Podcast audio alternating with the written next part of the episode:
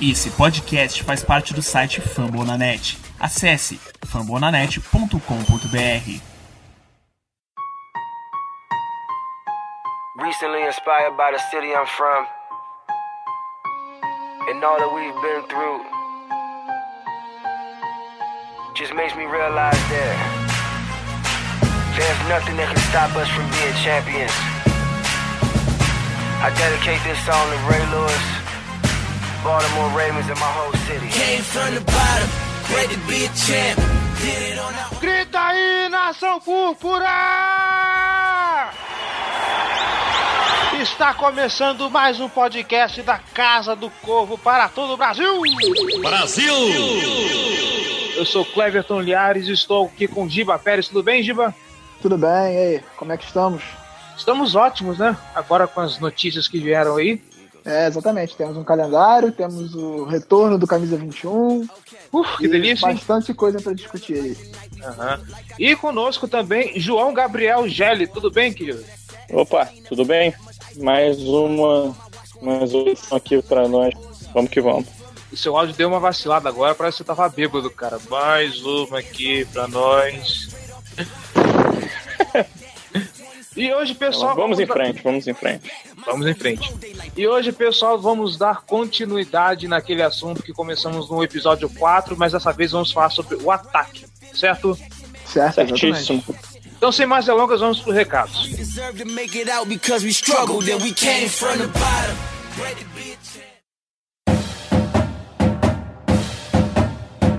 We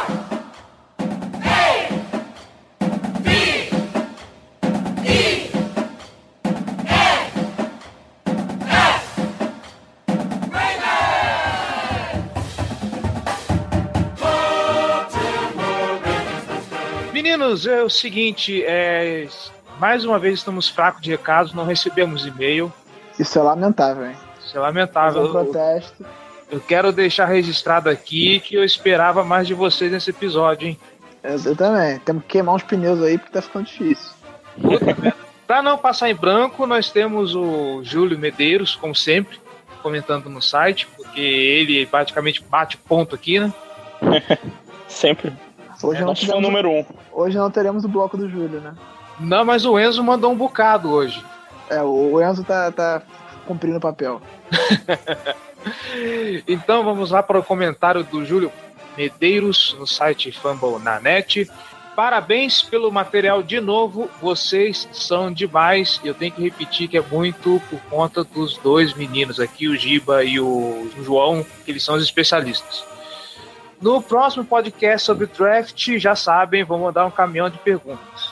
Fica à vontade. Só lembrando que faço parte da turma do amendoim nos Ravens, então não vou perdoar o Joe Flaco por mais uma temporada meia boca. Acho que ninguém vai perdoar ele por mais uma temporada meia boca, mas o time tem que ajudar, né? Precisa, né? Precisa.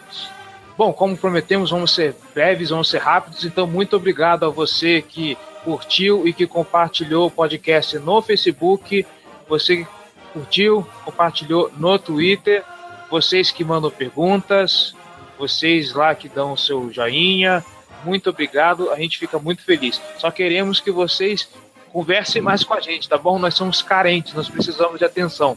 Então nos procurem no Facebook, facebook.com.br Casa do Corvo BR, nossos twitters, arroba Casa do Corvo, arroba BRavensBra, arroba JGGL, você pode procurar também no The Playbook BR, Isso aí. nosso e-mail, casadocurvobr@gmail.com. Comenta lá, fala com a gente, estamos sempre à disposição de vocês. E, como de costume, nós somos membros do site Fumble na net, não custa nada lembrar vocês. Se você está escutando esse podcast, prestigie também os demais da casa. O próprio podcast Fumble na net, que sai toda quinta-feira. O Raiders Brasil, sobre o Oakland Raiders. Greencast, sobre o Philadelphia Eagles, que eu e o Jerry demos um pitaquinho no podcast que, foi, que vai ao ar, acho que semana que vem, se não me engano, ou já foi, dependendo de quando você estiver escutando. O Gold Rush BR, sobre o 49ers. O Gol Saints sobre o New Orleans Saints, o Colts Brasil. E hoje eu vou fazer uma substituição. Está estreando o Big Blue Podcast sobre o New York Giants. Agora vai ter outra treta aqui nessa casa também. Tá ficando cheio, né? Tá ficando cheio. E como eu já cumpri a cota de falar de podcast, eu não vou citar o Black Yellow BR aqui. Vamos passar pra pauta. A família Muito tá bom. crescendo, né, galera? Que nem coração de mãe, né? É, sempre cabe mais um aqui. Vai, quero ver o dia que tiver 33 aqui dentro. Vamos pras notícias então? Vamos.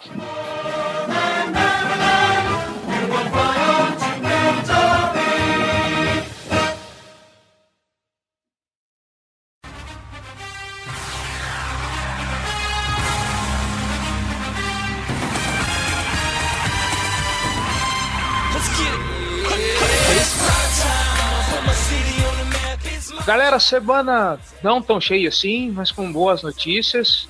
Saiu uma um fresquinho agora também. Estamos gravando após o lançamento do calendário 2017 da NFL, com algumas coisinhas não tão agradáveis assim, podemos dizer. É, não- não tão agradáveis, é, é- são coisas normais do calendário, né? Vamos estrear fora de casa contra o Bengals, o que já é uma mudança em relação às últimas três temporadas, que a gente terminou a temporada contra eles. Temos a viagem para Londres na semana 3, e aí voltamos direto para enfrentar os Steelers em casa. Só o confronto que pode que tende a decidir a, di- a divisão, né? Então, eu queria martelar nesse ponto aí. Em primeiro lugar, Baltimore pediu para não ter bye week depois do jogo em Londres. Até aí, ok.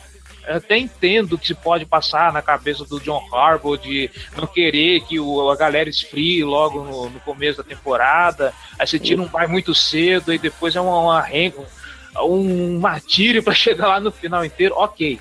Agora, primeiro, puta que pariu, Steelers logo em seguida é foda, cara. Ah, é aquilo, né? Tu não quer, não quer pegar ritmo? Então vai lá, garotinho. Vai Você lá, não quer- garotão. Você, você não quer vai? Então toma aí, ó. Toma aí pra você.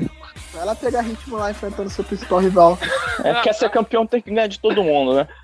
Isso aí é, mas porra, velho. Ah, é, acho que dá pra, acho que dá pra terminar 11-5 essa temporada, hein? Ah, dá, tranquilo. Eu vou ser sincero, eu gostaria que trocasse o jogo de Steelers, dos Steelers com o jogo com Chicago, mas ok. Não sou eu que decido o calendário. É, E não outra, mesmo. e, e outra coisa que o Giba contou que eu fiquei espantado. Que porra é essa de história de barco? Ah, sim, é. O time, o time decidiu que vai de barco pra, pra Londres. Vai de cruzeiro, né? What the hell? Eu, eu- eu- Assim, eu tenho duas palavras pra, pra definir isso. Puta palhaçada. Eu acredito que talvez de- deve existir algum motivo que, eles, que eu não vi a explicação, mas eu acho que no sentido de, por exemplo, dentro do, do, do navio você não tem jet lag, quando chega lá você pode treinar dentro do navio, que coisa que não dá pra fazer no avião. E apesar de demorar um pouco mais, eu acredito que, que vale a pena. assim. É um ponto. Eu, eu acho que jet Vou lag. no cruzeiro da Disney, né? E tal. O Cruzeiro da o Rinodê, maluco. Cruzeiro da Mary Kay. Botar o Roberto Carlos lá fazendo show. Ai, caramba. É, coisas que a NFL proporciona pra gente. Mas eu acho que o mais crítico do calendário seria isso, né? De resto, a gente pegou até uma coisa bacana esse ano. É a primeira vez na história que o Ravens vai encerrar o calendário com dois jogos fora de casa. Mas isso Sim. a gente vai deixar pro, pro, pro outro programa que a gente vai debater mais sobre isso. Eu queria só levantar mais um ponto. O último jogo, dia 30. Eu vou assistir esse jogo muito bêbado, cara. Ah, às quatro da tarde eu pretendo não estar bem ainda, né? 31 de dezembro, ok. Eu acho que eu vou estar bem na abertura da temporada, que é 7 de setembro, feriado, assim, aquela coisa de a gente dar uma ficar em casa. Ah, mesmo. Pô, eu é. nem tinha parado pra pensar É nisso, cara. verdade, cara. Faz um churrasco. Pô, feriadinho, cara, que bom. Bonzão isso aí, cara. Ai, que delícia. Sendo Próxima. que o jogo é meio tosco, né? Quem que é? É, Chiefs e Patriots. Chiefs e Patriots. né? Pô, podia ter feito um joguinho melhor, né? Ah, que É um isso, jogo cara. com mais apelo. Ah, não, o Chiefs é um time muito bom, cara. Eu gosto também, mas eu acho que não, não tem muito apelo. Tinha que ser reedição do Super Bowl pra esfregar na cara o É, pra- do, do Falcon. Eu botava o Falcons de novo. Ou os Steelers. Acho que seriam jogos mais, mais atrativos. Mas, Não, vai, estilo- vai ter Steelers e Patriots esse ano? Vai. Dois ganharam a divisão. Tem que esfregar na cara, bot- botar o. Só seria não sei bom. se o jogo é. Eu só não sei se o jogo com, dos Steelers com o Patriots é, é em Foxborough. Sabe qual que é o meu problema com Steelers e Patriots? É porque esse jogo eu quero que acabe em empate de zero. Não, os Steelers estão uma porrada melhor pra gente. Eu fico feliz. Não tem problema não. Uma das pou- um dos poucos momentos que torcemos a favor dos Patriots. Bom, Eu me abstenho desse, desse, desse assunto. É, a outra notícia que temos é que um amiguinho de longa data nosso volta pra casa, né? Como haviam prometido, Ladarius Web está de volta ao Ninho do Corvo, com um contrato de três anos, se eu não me engano, né? Exatamente. Como era de se esperar, né? Eu falei logo assim que ele foi cortado, a primeira coisa que eu falei é não se espantem se ele retornar com um contrato mais barato. Fazia muito sentido o retorno dele, então não é nenhuma surpresa ele tá de volta, assim. N- Nenhuma surpresa, é uma peça bem, bem boa pra, pra dar profundidade de rotação para a secundária. Ele, ele é uma peça bem versátil, né? então, É, eu conversei algo com positivo. Eu conversei com o Giba a respeito disso, ele levantou uma questão interessante. É, é uma necessidade praticamente eliminada pro draft, né? Safety a gente não precisa correr que nem um louco. É, acho que nem precisou, né? Cornerback. Agora que a gente abriu uma necessidade na linha defensiva, né? Pelo menos fechou uma outra do outro lado. Não, e tendo o Web ali, você. é, Claro, ele vai ser o reserva imediato dos safety. Mas ele pode ser usado em outras funções, ele pode fazer um slot, ele pode, em situações específicas, jogar como corner também, que ele sempre foi corner, né? Então, É, exatamente, esse, é, esse é o meu ponto. ele não É vai uma jogar. peça versátil. não vai jogar 15 snaps seguidos de corner, mas uma situação específica ou outra ele pode jogar. Então, Ou em É uma caso de uma lesão, caso de uma lesão, um ou dois jogos, dá pra ele tapar um buraco de corner também. exatamente. Pode, pode- a gente podia ter opções muito piores, né? Pois Podia é, ser o Kyle Warrington, né? que ainda tá no elenco, eu não sei como que ele tá no elenco, ele dá agonia, só de falar isso. Jesus. É, dentro da- do Ninho do Corvo, eu acho que não temos mais notícias, ou pelo menos notícias tão relevantes, a não ser que eu tenha esquecido alguma coisa. Ah, eu acho. Ah, relevante não, mas o Flaco mandou mensagem pro Corey Davis, assim, pintou bolinha. Deu match. Ah, deve ser, né? Provavelmente. É Ele ele, que é o, ele é o quarterback mais charmoso da NFL, segundo uma pesquisa, cara. Então, provavelmente, não há quem resista ao Joe Flacco. Ele perguntou pro irmão dele, o irmão dele é é quarterback lá em. Ele perguntou pro irmão sobre o desempenho do Corey Davis, como é que ele joga, como é que ele gosta, se ele é um bom companheiro. E aí aproveitou e pegou o telefone do cara, mandou uma mensagenzinha e tal. Não sei se chamou pra tomar um vinho, talvez. Descubra, Tomar um vinho. Tomar um vinho. descubra, descubra. É isso aí. Bom, de qualquer forma, pode ser um começo de uma bela amizade. Vai que esse cara realmente vem pra Baltimore. É uma possibilidade. Não, não, tá longe de ser descartável. E, inclusive, isso aí é uma bo- boa amizade, uma boa combinação, né? O Flaco precisa de alguém assim. E uma notícia que a gente vai comentar agora, deixou a NFL um pouquinho para baixo, né? Uma notícia dessa sempre choca. É a morte do Aaron Hernandes, ex-jogador dos Patriots, que se encontrava preso. Agora não lembro sobre qual circunstância ele foi encontrado morto na prisão e levantam a suspeita de suicídio. Não sei nem se chegou a ser confirmado isso. É, agora há pouco a- as autoridades confirmaram que a versão oficial é de suicídio. Ainda É. não, ele não deixou nenhuma explicação, nem carta, nem nada, mas confirmaram como suicídio. É, tem, tem alguns rumores que, que estão no entorno disso, né? Algumas histórias que eu julgo, tipo, bizarras, assim. É, é algo daquele negócio que te dá arrepio quando lê, sabe? Então, é, é um assunto bem pesado. A história da filha dele também, do dinheiro lá, que. que É, então, então, exatamente isso aí. Seria uma, uma causa nobre depois de uma vida bizarra do cara, assim. Mas... É uma pena que o esporte, infelizmente, tem esses capítulos tristes, né? Não só o Sim. futebol americano, mas os- todos os esportes em geral. É algo que é para servir apenas como espetáculo, entretenimento, que sirva de motivação para outras pessoas, para crianças. Você vê tantos exemplos de, de superação, de motivação, mas infelizmente tem essas páginas negras, né, para manchar a história do, do esporte. É uma pena, né?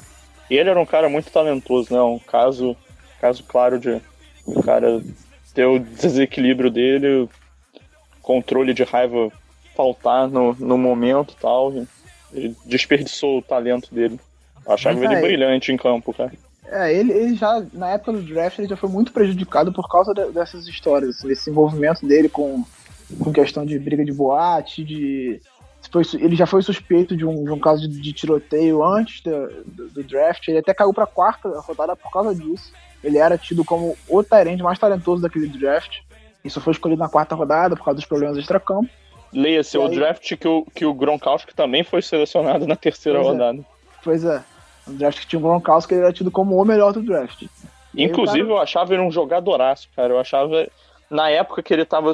que os dois estavam em ascensão, eu achava que ele era um jogador mais interessante que o Gronkowski. O- é, era uma dupla absurda, assim. O Patriots, quando tinha os dois em campo, era quase impossível bater, assim. Era um time que usava muito essas formações com dois terrenos, com os dois em campo, e aí os dois recebiam bem, bloqueavam bem, então era um time muito, muito, muito bom. Eles A com gente- os dois em campos que lançaram a- a- essa tendência maior na NFL atualmente de jogar com dois Tyrants em campo. É, Muito foi, por, foi, conta, muito por conta disso, talvez a gente tenha sete Tyrants no elenco. é, foi, foi a segunda. A, a segunda mudança que o Belichick implementou. A primeira foi do, do, do corredor recebendo mais, né?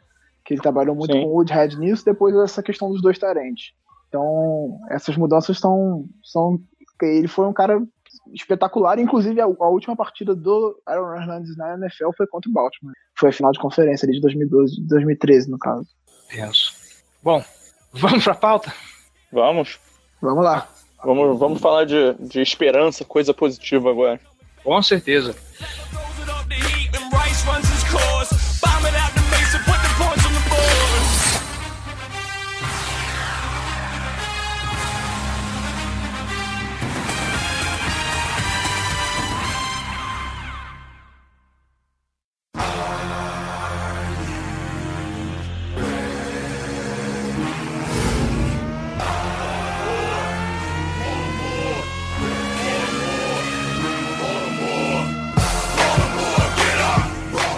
Eu queria já matar uma pergunta de uma vez do Rui Sá.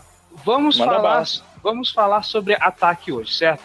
É, a gente tá vendo que as maiores necessidades dos Ravens, a maioria tá lá atrás, na linha defensiva. É pass rusher, é, é corner, safety. Apesar que corner e safety a gente já viu que tá mais uma situação mais tranquila.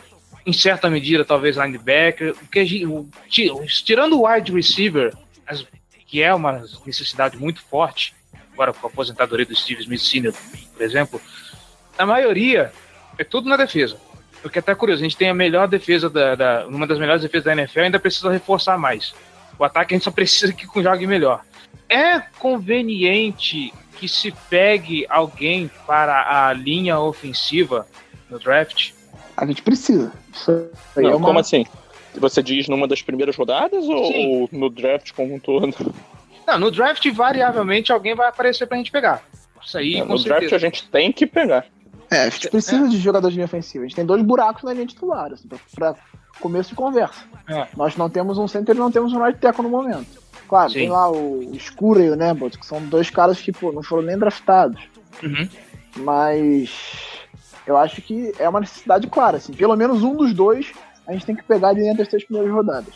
Pelo menos um. Acho que dá As três os dois. primeiras?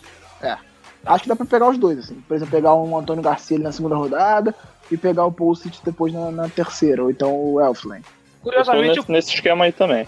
Curiosamente, eu pus o Antônio Garcia aqui na, na, na minha lista de prováveis nomes pro, pro ataque, mas eu nem achei que fosse, fosse, fosse levantar isso, porque o que eu tenho visto é muito se fala em defesa. Tem que pegar pass rusher, tem que pegar tem que pegar linebacker, tem que pegar corner e tá um pouco negligenciado essa a parte do ataque. Mas já que vocês levantaram, então vamos começar pela linha ofensiva, né? É, pode vamos ser. começar, começar pela- pela- pelas trincheiras. Né? Sim, o, não sei se vocês concordam comigo, mas um nome que tem se ventilado muito é do Pat Elflin, de Ohio State. Aham.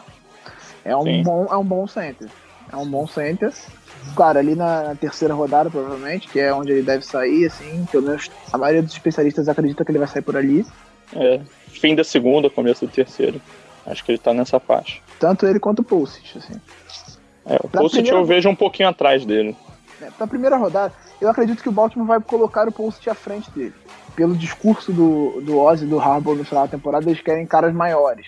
O Elflin tem a desvantagem de ser mais baixo que o Pulisic. Ele tem a altura do John Urshel, por exemplo. Ele é 6'3", que é 1,90 por ali. O, o, o Pulisic é 6'5 ou 6'6, se não me engano. Então eu acho É. que o Ele é Baltimore, bem vai, grande, na verdade. o Baltimore vai preferir o Pulisic do que o, o, o Elflin, se, se tiver os dois disponíveis. É, só um paralelo aqui, poxa, a NFL bem que podia facilitar com essas medidas, né? Às vezes você fica medindo em libras, em pés, põe em metros e quilos pra gente, por favor. É, Reclame eu com os acho que- americanos, né? É, então, esse é Não o problema. Os caras não facilitam, velho. E pra primeira rodada, em termos de linha ofensiva, talvez o Ranzik. É, são quatro jogadores que estão tão discutidos de linha ofensiva para a primeira rodada, né? Que são três tackles, que são o, o Ryan Ramsick, o Garrett Bowles e o, e o Cam Robinson, Robinson. e o Forrest Lamp, que é guard, É, o Lamp que jogou na universidade o tempo todo como tackle, ele só tem left tackle. Snaps como tackle na universidade, mas ele, assim, os analistas foram unânimes em afirmar que na NFL, no nível de NFL, ele pode ser um grande guard. Tackle talvez não. É, porque o, o braço dele é muito pequeno, cara. Ele tem, ele tem as dimensões todas normais mas, é, para um jogador de, de, de para um offensive tackle, mas o braço dele é muito curto. É, Então- se eu não me engano, ele tem 32 polegadas de braço, assim, tipo, pra, pra linha é bom a partir de 33,5, aí, aí e ele tem um braço curto, realmente. É, exatamente. O braço dele não é nem grande pra, pra guard mesmo. Talvez a posição ideal pra ele seja de center. Se ele, se ele souber fazer um snap, ele pode jogar de center. É, eu vi algum, alguém falando, sobre, acho que não sei se foi o Rafão, que ele, ele poderia transitar pra center e conseguir ter um bom desempenho como center. Eu não, não, não tenho certeza de quem falou isso. É, eu já vi o Daniel Jeremiah falando isso também. Então, sobre dois nomes aqui, o, o Ryan Ramsick, ok, eu consigo visualizar isso. Agora, o, o Garrett Bowles, vocês acham que tem como isso é, chegar pra gente no draft? É, eu acho bem possível. Cara, eu acho que todos eles vão estar no, disponíveis até, na, de- até na a chegada. 16, acredito que sim, assim. Se a gente não trocar Tal- pra baixo, Talvez só, só o Lamp saia antes. É o único que eu acho que pode sair antes. Ah, eu não duvido que o Renzik saia na 15 pro, pro Colts, assim, mas também não é nada, nada muito certo. E aí eu queria dizer que eu acho o Lamp um baita de um jogador. cara. Eu não me incomodaria muito com, com ele sendo selecionado. Não vejo como uma das necessidades. Acho que o Giba vai discordar de mim, mas é, eu, eu acho ele um, um ótimo jogador. Acho que ele do lado do Yanda, cara, porra, seria sensacional ele. É, não, pra center eu acho que, seria uma moça, é uma, uma grande necessidade. Mas pra, pra jogar de guarda, a gente já tendo. Eu gosto do Alex Lewis, o Yanda é o Yanda, né? Então, acho que não, pra jogar de guarda não é uma, uma grande necessidade. A não ser que você considere que o Alex Lewis pode transitar pra. Pra Right right tackle. E aí sim, aí o guarda passa a ser uma necessidade. Sim, eu acho que, que o Lamp é uma das opções. E se a gente trocar pra baixo, eu acho que, o- que o que o Ken Robinson é, é uma opção também. Eu acho que ele faz esse estilo que, que o Giba tava falando aí, que o Ozzy e o, e o Jim Harbaugh estavam dizendo nessas coletivas de fim de ano, de, de- começo de temporada e tal, fim de temporada, é, do, do cara mais físico, mais alto, mais forte. Acho que o, o Ken Robinson faz bastante essa linha de jogador. Eu, eu vejo ele com um futuro melhor como jogando no lado direito da linha. Ele, ele faz mais bloqueios, o forte dele tá mais no, no jogo corrido e tal, que é, costuma ser tradicionalmente o, o que é para onde se dedicam o- os right tackles, então eu vejo ele com um encaixe legal ali. Vocês acham então que tem a possibilidade do Ozzy pegar alguém de linha, de linha ofensiva nas primeiras rodadas? Nas primeiras, eu, tenho certeza. Cara. É, nas primeiras eu tenho certeza. Na primeira eu não sei. Não, na É. primeira, ok. Eu falo assim, entre, é, entre as quatro. As quatro que eu falo, a primeira, a segunda, a terceira é a nossa compensatória. Que não é mais É. a compensatória, né? Agora é a décima escolha. Foi É, a da troca é- do time Jernigan. É do Sim. Eagles. né? É a 7-4 e a 7-8 que a gente tem. Uhum. Então, Verdade. eu, Cara- eu acredito que nessas quatro primeiras, certamente, pelo menos, certamente vai, Vai ter pelo vir um. menos um. Pelo Com menos um. certeza. Tá. Eu, se eu fosse apostar, acho que apostaria no center também. Não vejo o Baltimore investindo em guard no, agora no começo, não. É, eu, acho que um, bom tackle na segunda rodada também não descartaria, não. Sobrando possível. um Antônio Garcia ou um Taylor Morton, por exemplo, que também é um cara talentoso. É, eu vejo o Taylor Moton mais como um guard, cara. Eu, não- eu acho que ele tem, tem mais talento pra jogar lá, na, na NFL.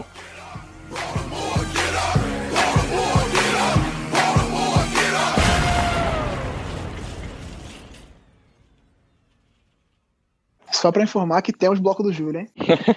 Eita, Lele! Black and purple, black and purple, black and purple, black and purple. Black and purple, black and purple, black and purple, black and purple.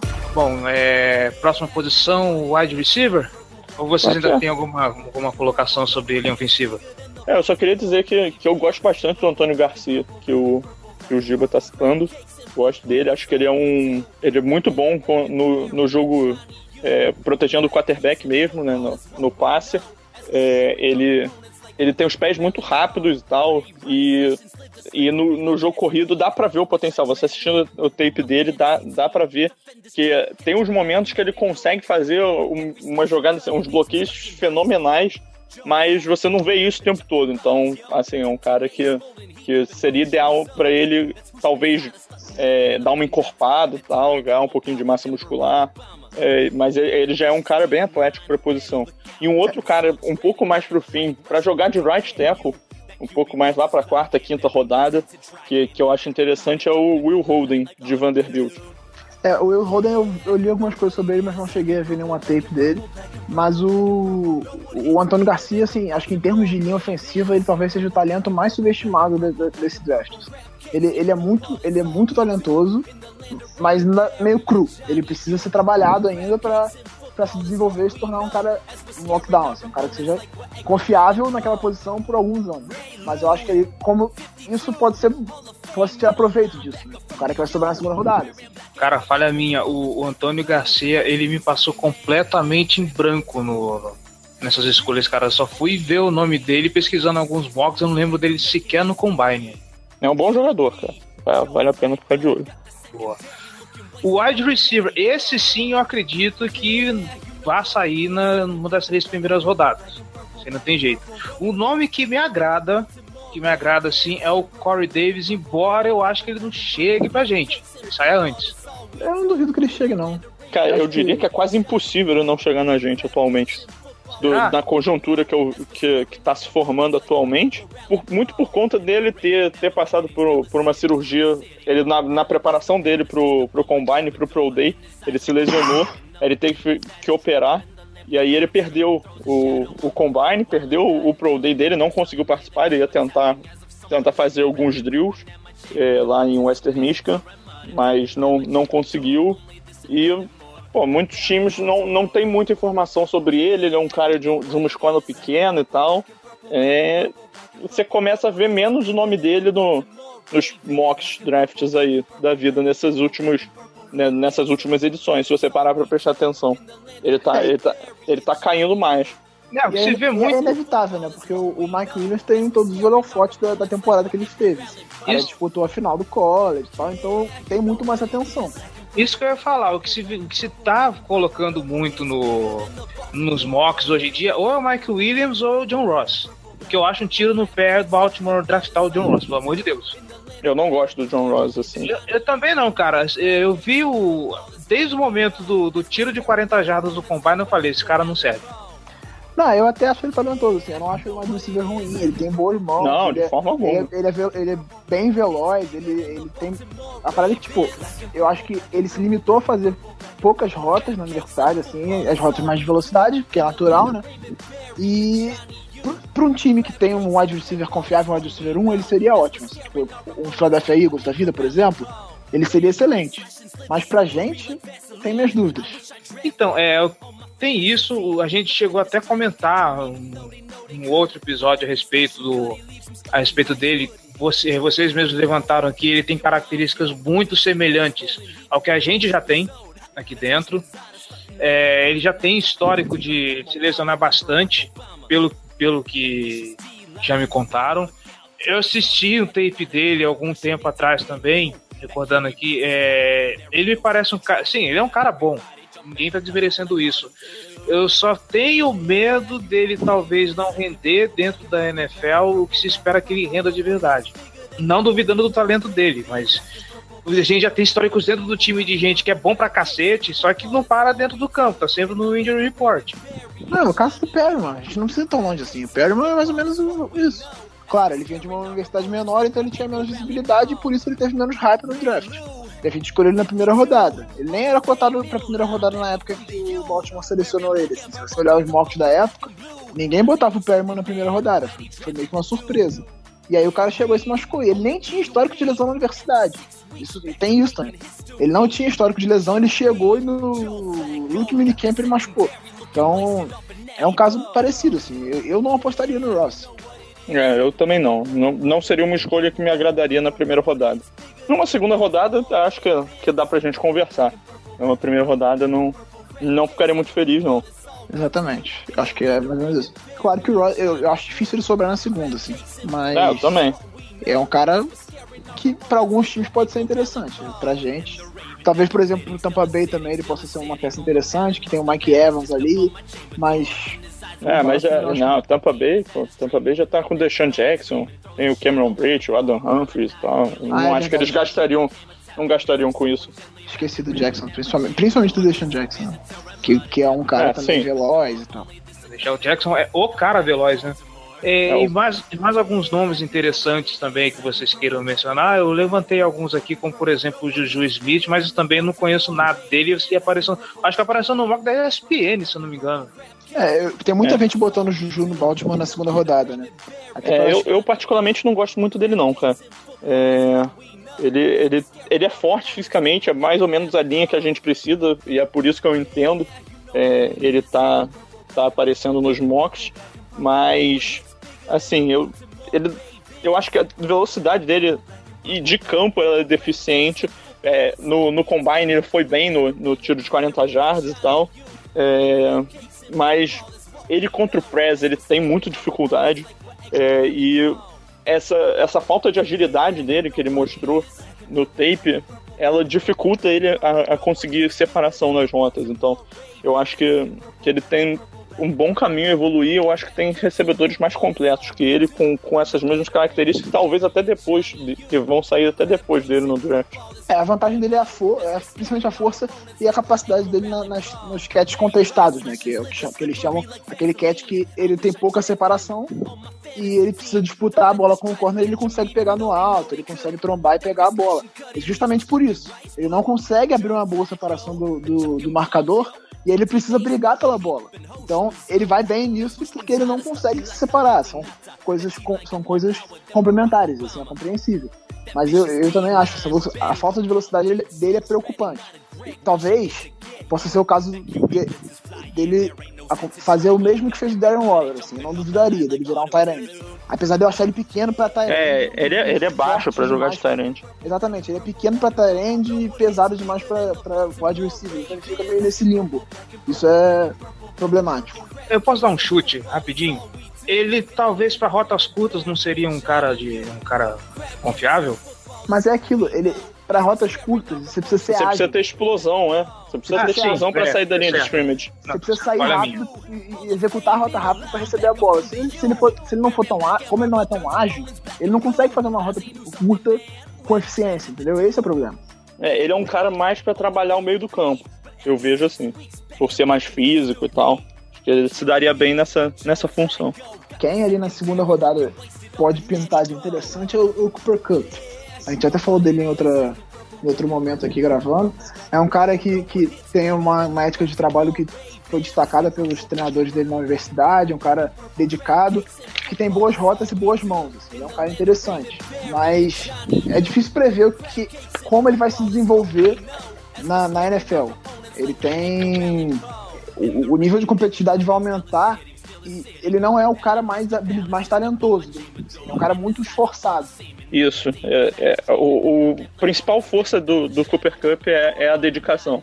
Ele tem rotas muito boas também, mas ele atleticamente ele tá, tá abaixo da média. Ele, ele é lento também, é, mas ele, ele é um jogador que mostra que é inteligente. Pô, é Uma coisa que você vê muito acontecendo no tempo dele é ele enfrentando defesa de zona e encontrando ali o espaço certinho para ocupar, facilitar a situação para o quarterback dele. Tal. Ele sabe improvisar quando a, quando a jogada não, não sai é, como previsto tal. E aí o forte dele tá, tá no, na situação mais curta ou no meio no, de, de profundidade assim intermediária, talvez de 10 a 15 jardas. É, e, e eu vejo ele atuando no slot na NFL. Para mim ele não, não tem não teria muito futuro jogando é, de wideout mesmo. E também o Zay Jones, né? Que o Zay Jones é- talvez seja a ma- maior incógnita desse, dessa classe de wide receiver. Assim. É um cara que produz muito. Ele teve 1.700 jardas na última temporada. Não, apesar de não ser um alvo de red zone muito. Ele não recebeu tantos touchdowns, assim, se não me engano, foram 10 ou 11. É, Tem sim. gente que recebeu 19 na temporada. É, se eu, se eu não estiver enganado, ele quebrou o recorde de recepções da história da, do campeonato Pois é, é, universitário. ele, teve muitas jardas, ele foi um, um cara confiável, fez rotas, ele fa- executa bem algumas rotas, e ele é muito Principalmente as mais curtas, né? É, exatamente, ele é muito bom nas rotas curtas, e ele é ágil, ele é rápido, mas é difícil entender ele, assim, é difícil ler o Zay Jones. É, eu, eu gosto do Zay Jones, mas é, também gosto do, do Isaiah Ford de Virginia Tech. É, acho que ele tem uma aceleração legal e tal, boas mãos. É, ele sabe, sabe é, se livrar na linha de scrimmage, não, não deixa é, os cornerbacks atrapalharem muito a rota dele. Sabe bloquear também. É, a- talvez o, o- a pior, maior dificuldade dele seja depois da recepção, que dificilmente consegue algumas jardas e tal. E também, às vezes, ele, ele acaba sendo dominado fisicamente. Ele tem, tem essa vantagem de, de trabalhar bem ali na linha de scrimmage para fugir do, do- da pressão, mas se, se ele falha né, nessa missão, ele acaba sendo dominado. Consigo ver isso. É, outro que falam muito é o Josh Reynolds, eu- esse eu confesso que eu não conheço tão bem, assim, pra, em termos de características, mas tem sido É. muito falado também de, de um, um cara que tá escondido ali, né? É, pra, eu gosto muito do Josh Reynolds, cara. É, eu, nessa última, na última segunda-feira, né, eu lancei meu top 5 por posição do ataque, é, lá no Liga dos 32. Todo mundo pode conferir, né? É, eu botei o Josh Reynolds como, como meu quinto melhor recebedor dessa classe. Assim, é, é um pouco polêmica a minha opinião, eu acredito. Você não vê muito o Josh Reynolds sendo fanado nessa faixa, mas eu vejo ele como um cara muito forte nesse, nesses passos contestados. É, ele, na estrutura física dele, a compleição física dele é meio esquisita, porque ele é, ele é bem alto, mas ele é meio magro tal, e não parece que ele consegue suportar muito mais peso no, no corpo dele, parece que o corpo dele tá, tá bem definido já, mas ele mostra uma concentração muito boa na red zone, tem as rotas boas, é, e alguns também drops de, de quando ele se desconcentra um pouco. Mas ele, ele é muito bom nessas recepções mais, mais difíceis mesmo. É, no- tanto no- nas laterais do campo quanto com, com o recebedor, um, um defensor pendurado nele e tal. Além disso, ele é, é um cara rápido também. Eu, eu acho ele, um jogador bem bom. Deixou o nosso queridinho por último, assim, de propósito, ou a gente tava, você estava esquecendo dele? Não, tá Giba. chavando ele. Chavando ele, deixa ele quieto. não, não pode deixar de falar do Godwin, né? A gente tá fazendo propaganda dele há um tempão já, né? Não, você está fazendo propaganda dele há um tempo. Vamos usar nome aos bois aqui. Não, o- Não. O, o Gelli botou ele em terceiro lugar no top 5 dele. Ah, não, eu sei, eu tô enchendo o saco, só. Não, e, pô, quem mostrou o Godwin pro Giba fui eu. Exatamente. Foi ele que me falou do Godwin. Ele falou, cara, gostei muito, dá uma olhada. Cara, o Godwin, pra mim, ele é um dos melhores runners dessa, dessa, dessa classe, assim. Ele, ele tem... Ele consegue separação em quase todas as rotas. Ele é um cara que... É uma coisa que precisa ser muito destacada, assim. Se você for buscar aonde os caras alinharam quando jogavam na universidade. Os caras, normalmente, que alinham só de um lado... São os caras que, quando transitam pra NFL, têm muita dificuldade de se adaptar. O Isso, por- Beckham, por exemplo. É, e, e você a, a explicação para isso pode se dar pelo fato de que correr uma rota tem muita memória muscular envolvida. Ah, o momento de você fazer o corte para lateral, para o meio do campo, seja o que for, o momento que você vai tentar dar um, um movimento duplo para tentar despistar o, o marcador e tal, e você correndo essa rota de um lado só do campo, você só vai estar testando, você só vai, seu corpo só vai estar acostumado a fazer isso, os movimentos, aqueles movimentos específicos. E num, num ataque da NFL não tem isso de você ficar só de um lado. Você normalmente vai ter snaps divididos por, em cada metade do campo. E, e, inclusive essa eu vejo como um, um dos problemas do Josh Reynolds também. Ele tem, ele alinhou bastante de um lado só do campo. Agora eu tô esquecendo, acho que é do lado direito. É, foi do lado direito. Eu li o, o reception perce- perception deles foi isso. Ele se alinhou bastante do lado direito. Tem algum outro. Tem outros recebedores dessa classe também que tem esse problema. E aí, então o cara que consegue se alinhar, se distribuir bem em campo, ele tende a, a se adaptar melhor. É o Westbrook, cara. O Westbrook tem, quase 97% de, alinha, de alinhamento em um lado só do campo. Exatamente. Além dos problemas extra-campo, ele tem isso. Ele vai ter dificuldade de se adaptar, além de ser muito magro, falando do Westbrook. É um cara muito, muito magro, não tem um porte físico a nível profissional e também tem esse problema de se alinhar só de um lado. Voltando ao Godwin, ele fez rotas que são as mais difíceis, que é a, a esqueci os nomes, sempre me, me, me enrola nome de, de, rotas, mas ele executava as rotas mais difíceis com frequência e ele consegue separação acima da média em quase todas elas. Pô, comeback é uma rota difícil. É. Então, ele mostrou, ele se mostrou muito talentoso e ele, diferentemente do Corey Davis, por exemplo, ele enfrentou marcação top da, da liga, porque ele jogava em Penn State. Então ele enfrentou universidades de um nível bem maior do que o Western Michigan. Então, como o Jerry já falou e a gente fala aqui bastante, o Godwin talvez seja o recebedor mais subestimado da classe. Isso. Botei ele como meu terceiro melhor recebedor do, desse draft. Godwin, se eu não me engano, a, o Penn State ela joga na conferência do Big Ten, não é mesmo? Putz, aí. Não tem certeza. Se eu não me engano, Os nomes aí você me quebra. Não, se eu não me engano, a Big Ten, Big Ten é pauleira pra caramba. O cara consegue se destacar dentro daquela conferência é, é realmente é um talento a ser, ser valorizado. É, se você olhar o, o, bowl game dele da, dessa última temporada, cara, ele, ele deu um baile no Adore Jackson. É, o, a produção dele, que, que, a única a crítica que aparece muito pra ele é em termos de produção. Ele teve poucas jardas essa temporada, até mesmo no. É exatamente a Big Ten.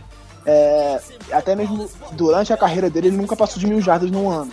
Mas ele, ele é um cara que, que dá muito trabalho além de mais. Ele tem uma outra coisa que é importante que eu acho que o Baltimore valoriza muito, que ele bloqueia bem pra corrida. Bem demais, cara. Ele bloqueia ele ajuda, muito bem. Ele ajuda muito nas corridas altas, as corridas off-tackle, as corridas que passam por fora. Ele bloqueia muito bem, ele ajuda muito o corredor. Tem uma jogada contra, se eu não me engano, é, é Iowa, cara, que simplesmente ele carrega o, o defensor, tipo, de 10 jardas pro fundo do campo, assim, uma terceira para um, uma jogada clássica ali de tensa de corrida e tal, jogada para matar o jogo, ele arrasta o defensor para fora da tela, assim. E ele, ele faz isso muito bem. Nas tapes dele você percebe que a maior parte, a maior parte dos snaps ele foi pro bloqueio, foi para ajudar os snaps de corrida. E ele não desiste, assim, ele vai até o final, até o juiz apitar, ele tá bloqueando o cara. Isso é, isso é muito importante. E eu acho que o Baltimore vai valorizar isso muito. Porque o Baltimore falou muito em reforçar o jogo corrido e tal. Então eu acho que isso vai ser uma coisa que pode chamar a atenção do, do Ozzy. Isso. E outro cara que eu, que eu acho bom também é o Carlos Henderson, que a gente já discutiu um pouco aqui também no, no nosso, nosso podcast pós-combine. É, ele é um, um, cara que é um demônio depois da recepção, cara. Porra, o maluco é quase impossível de ser derrubado na primeira, no primeiro teco. É, essa é a principal força do jogo dele. Era um bom retornador também.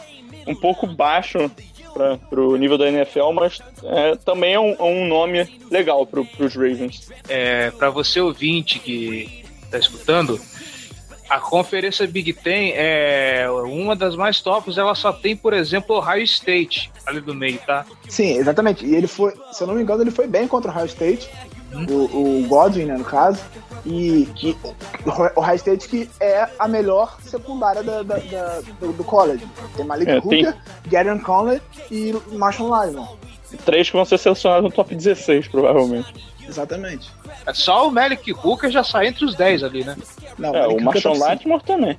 Oi? Os dois, possivelmente tem dois top 5 nessa defesa, nessa secundária, assim.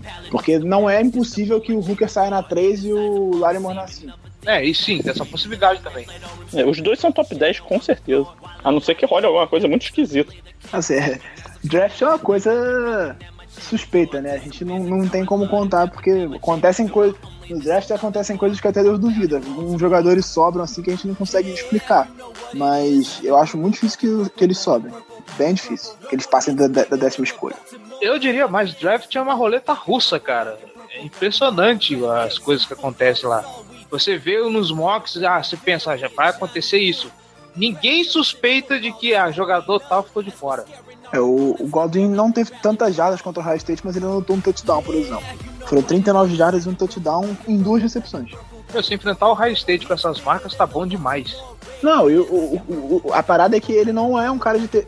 Durante o tempo dele, nessa temporada, em Penn State, ele não teve tantas recepções por jogo assim. O, melhor, o, o jogo que ele teve mais recepções foi justamente o bowl contra a USC, que ele teve nove recepções para 187 jardas e dois touchdowns. Ou seja, ele é um cara clutch.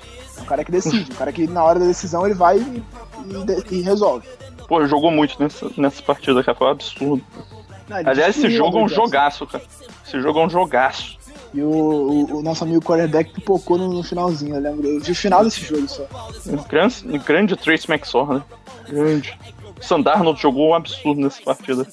Ah, deu, deu pena do Dory Jackson nesse jogo. assim. O, o Godwin brincou com ele. Ah, eu- a gente falou pouco do, do Mike Williams, que eu acho que é um alvo bem provável É, na né, primeira pelas rodada. né? características dele, assim, que se assemelham ao que o Baltimore gosta, eu não duvido que, que ele, se ele estiver disponível, eu acho que o Baltimore vai pegar. Não sei É. se. Tem minhas dúvidas entre ele e o Corey Davis se o Baltimore pega o, o Corey. Assim, acho que é, é difícil prever. Mas o, Baltimore gosta de um cara assim, um cara altão, pivôzão, né? E- É.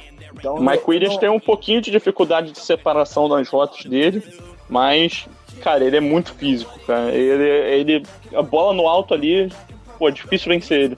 esse- esses últimos dias eu vi muita gente falando que ele não teve números bons contra os principais cornerbacks, né?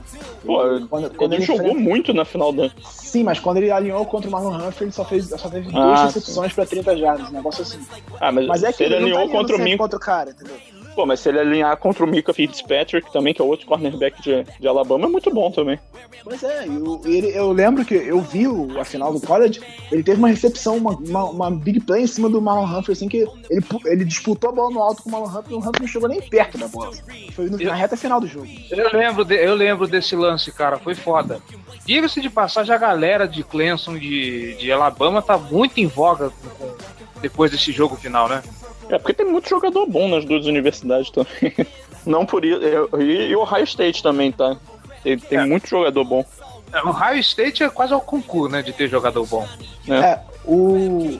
Acho que a, a universidade que mais cedeu jogadores pro draft, se eu não me engano, foi o Ohio State. Eu não tenho certeza. Eu, anotei- eu fiz uma matéria com isso, mas eu não lembro. Não, vai sair terça-feira agora, a próxima, que tem os números do, do draft, vários números assim, específicos, mas eu não lembro agora. Eu botei lá, mas eu não tô lembrando. Se eu não me engano, é o Ohio State. Sei que o Ohio State tá no top 3. Scaring our opponents like we're Edgar Allan Poe.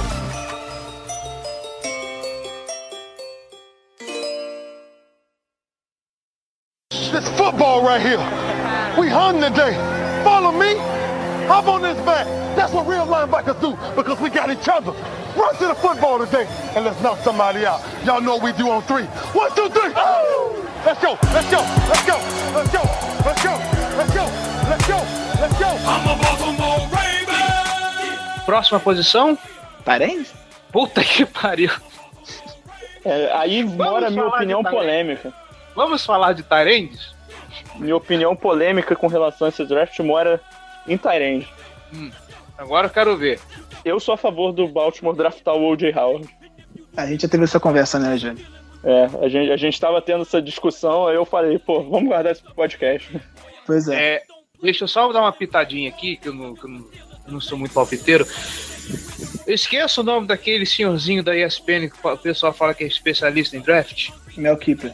O meu Não, keeper, não, horrível, keeper. nossa. Ele colocou, acho que na terceira rodada, um, um mock recente. Não foi nem daqueles É, primeiros saiu- ainda. esses É, ele botou o Jake Butt.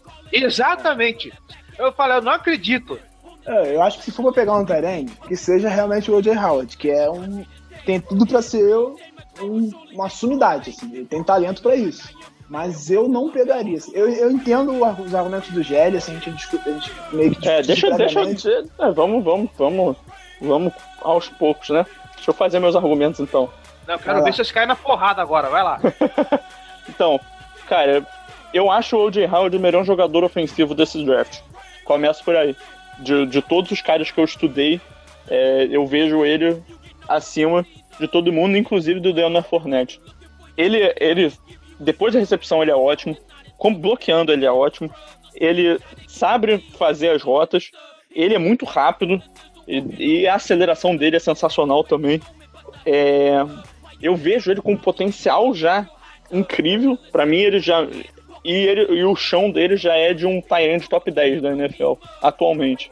O que a gente tá precisando no, no Ravens no ataque atualmente é um cara que vá, vá mover as correntes, que vá atuar no meio do campo, ser, ser um alvo confiável. eu sei que a gente tem já sete Tyrants no elenco, mas três deles são facilmente cortáveis. A gente pode jogar com uma formação base com dois Tyrants. Eu, assim, passar por. deixar um talento que nem o Old Howard passar, se ele, se ele chegar até a gente, eu tenho dificuldade para engolir, sinceramente. É aquela velha discussão do pegar o que você precisa, o melhor dentro do que você precisa, ou pegar o melhor disponível. É, mas então, é, nesse, nesse, nesse ponto específico com o O.J. Howard, eu vejo ele como não, vai, não seria atacar de forma direta o, o que a gente precisa, mas eu acho que, que de alguma forma você vai estar tá, é, sanando alguma necessidade. Eu entendo que ele pode exercer uma função que seria que é vital pra gente, a gente não tem. Ele seria o nosso recebedor 1, que é o, o no, no, fundo, o, o, recebedor 1 do Patriots hoje é o Gronkowski. Sim. Então é você ter a confiança de que ele possa ser isso. Ele vai ser recebedor 1, apesar de ser um Tyrande. Se, ele, se a gente. Se o, o Ozzy tiver a confiança de que ele vai ser. que ele pode ser isso, certamente ele vai ser escolhido na 16 se ele tiver lá. Que também não é certeza. Ele possivelmente não, sai não. na 12. Não, não é certeza nenhuma. Ele possivelmente sai na 12. Não Veja bem, o, o Joe Flacco adora passar pro, pro Dennis Peter. Pô, se, se 90%, se ele passar com o 90% do volume que ele passa pro, pro Dennis Peter, o Woody Howard faz milagre, cara. Calma lá, calma lá. A gente tem um sério problema de, nessa construção da frase. Não é que o Joe Flaco adora passar a bola pro Dennis Pita. O Joe Flaco praticamente só tem o Dennis Pita para passar a bola. Ah, a parada é que a, a jogada, os bloqueios não estão bem construídos, ele se livra pro cara mais rápido. Pro cara que tá pronto ali na frente dele. Então. Ele vai ser engolido e dá no Pita. Mas a parada é, o Pita, depois da recepção, não é um grande Tyrande, assim. É, ele e, o, e o O.J. Howard é, é um excelente playmaker, cara. É, a parada é essa, a gente precisa de playmaker. E o O.J. Howard é um playmaker. Assim, eu entendo, é o que eu tô falando, eu entendo os argumentos do Jerry, concordo em grande parte deles. Tenho um pouco de receio, mas por, por ter tanto Tyrande, então acho que você pegar um Tyrande, mas a função que ele exerce pode ser. Se, você tem certeza que o cara vai ser o recebedor 1, se você vai trabalhar ele na formação com dois talentos, ele vai ser um dos principais recebedores, eu acho que vale pegar, totalmente. Assim, não, não discordo. Mas é uma coisa assim que gera discussão. Ô, Giba, mas agora colocando um pouquinho mais de lenha na fogueira, olha só o nosso roster de, de talentos que a gente tem. Tirando o Dennis Pita, a gente tem Nick Boyle, a gente tem Crockett Gilmore, que sinceramente, para mim não fede nem cheira. A gente, a gente tem Benjamin Watson, cara. Quanto que a gente já discutiu? O que, que esse cara ainda faz dentro de Baltimore? É inacreditável. Ele quer transformar o cara em múmia. Não é possível. É, a parada é essa, assim. A gente tem um, um profundo, mas que a gente pode se livrar de algum deles, assim. O, o, o Gilmore, pra mim, ele é. Ele seria o mais talentoso dos talentos que a gente tem. Só que ele fisicamente não aguenta. Ele machuca toda temporada, ele perde pelo menos uns 3 ou 4 jogos por conta de lesão. O Boyle, o, o Baltimore aposta muito no talento dele, assim. Ele é um, ele é um cara um pouco mais, mais veloz. É, eu vejo o Boyle podendo mudar pra fullback. É, e. e Já joguei com, com ele muito de fullback no, no, no Maiden, cara. Pode, pode muito acontecer isso, assim, ele virar fullback, aí é um cara que vai bloquear para as corridas e talvez sair um pouco para recepção. O, o Darren Substituiu tá... o que o Caio Juszczyk fazia. É. O Darren Waller, ele tá migrando de wide receiver pra Tyrant num time que não tem wide receiver. Então é uma coisa meio preocupante. E que tá cheio de Tyrant, né? É, pois é. A, a, inteligência dele está sendo meio questionada no momento.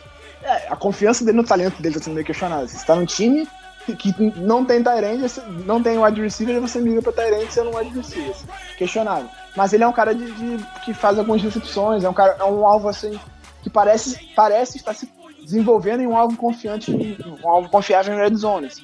Eu acho que o, o O.J. Howard, eu não tenho essa paixão toda por ele. Eu acho que ele é um cara talentoso e tal, e além de ser um cara muito clutch, né? O cara jogou bem demais nas duas finais de, de college que ele disputou. Ele destruiu o Clemson na primeira, e na segunda ele estava destruindo o Clemson até o Deshaun Watson conseguir virar o jogo.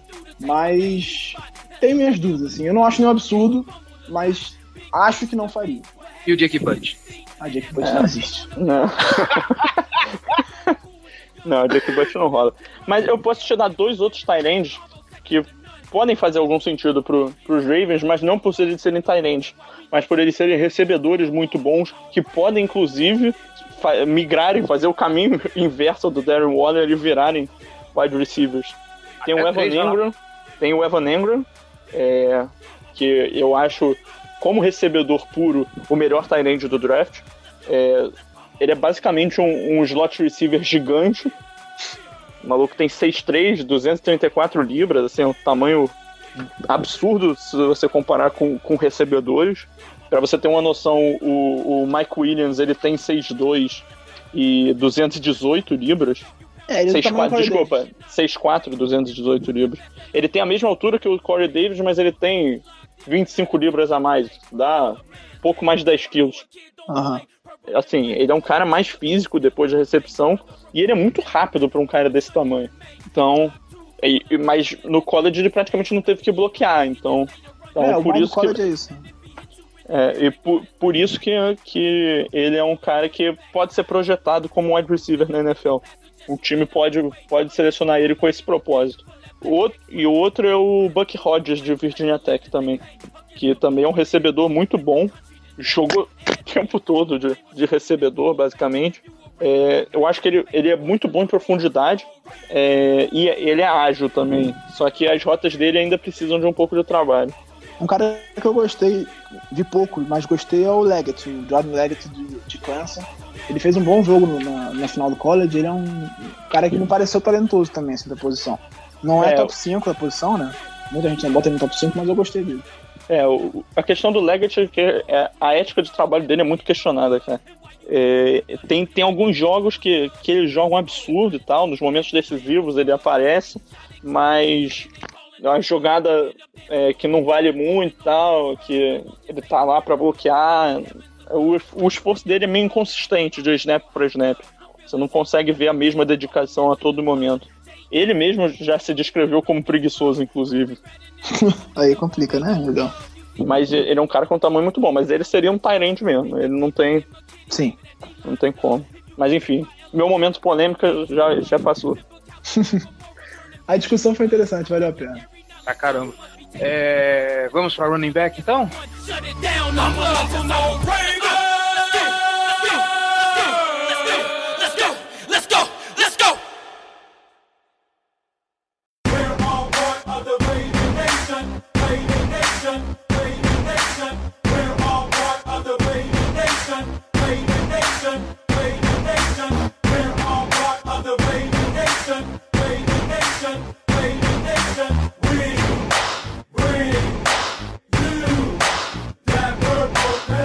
Dos running backs disponíveis, o que tem caído mais do gosto da galera é o Dalvin Cook, né?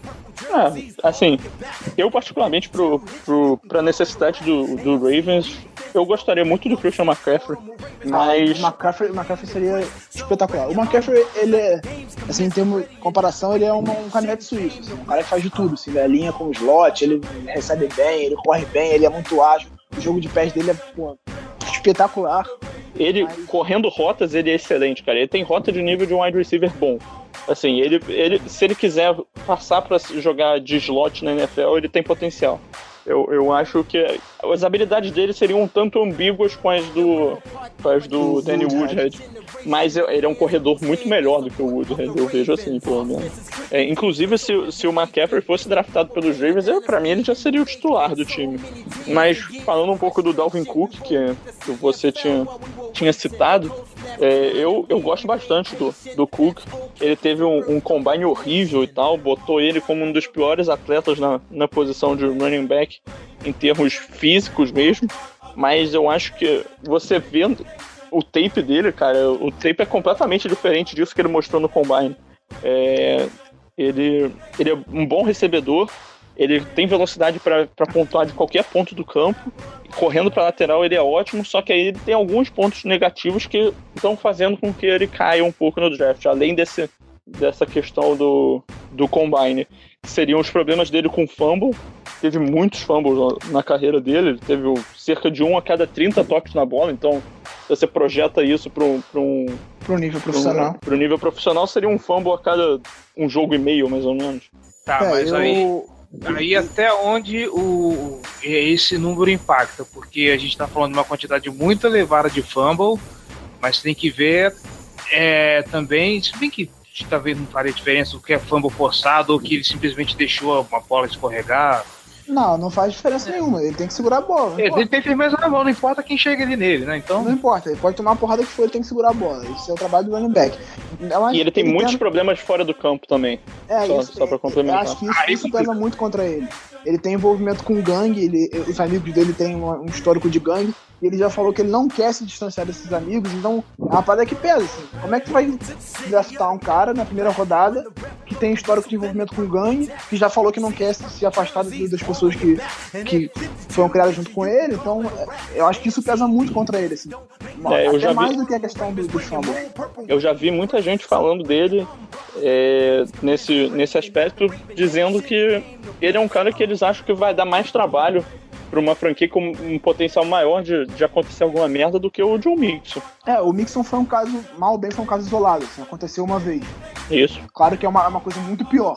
Ah, Não, pô, não, eu não gravíssimo. sei o que, que ele fez. Eu não, eu não sei o que, que ele fez com, em termos de gangue, né? Mas o que o Mixon fez é, não tem perdão, assim. Mas o que o, a É, postura o- do, do Cook em relação aos problemas dele são preocupan é preocupante. assim. É, o, o Cook teve é, um assalto, que, que as acusações foram, foram drop, tá me fugindo da tradução agora, retiradas. Foram, foram retiradas. né?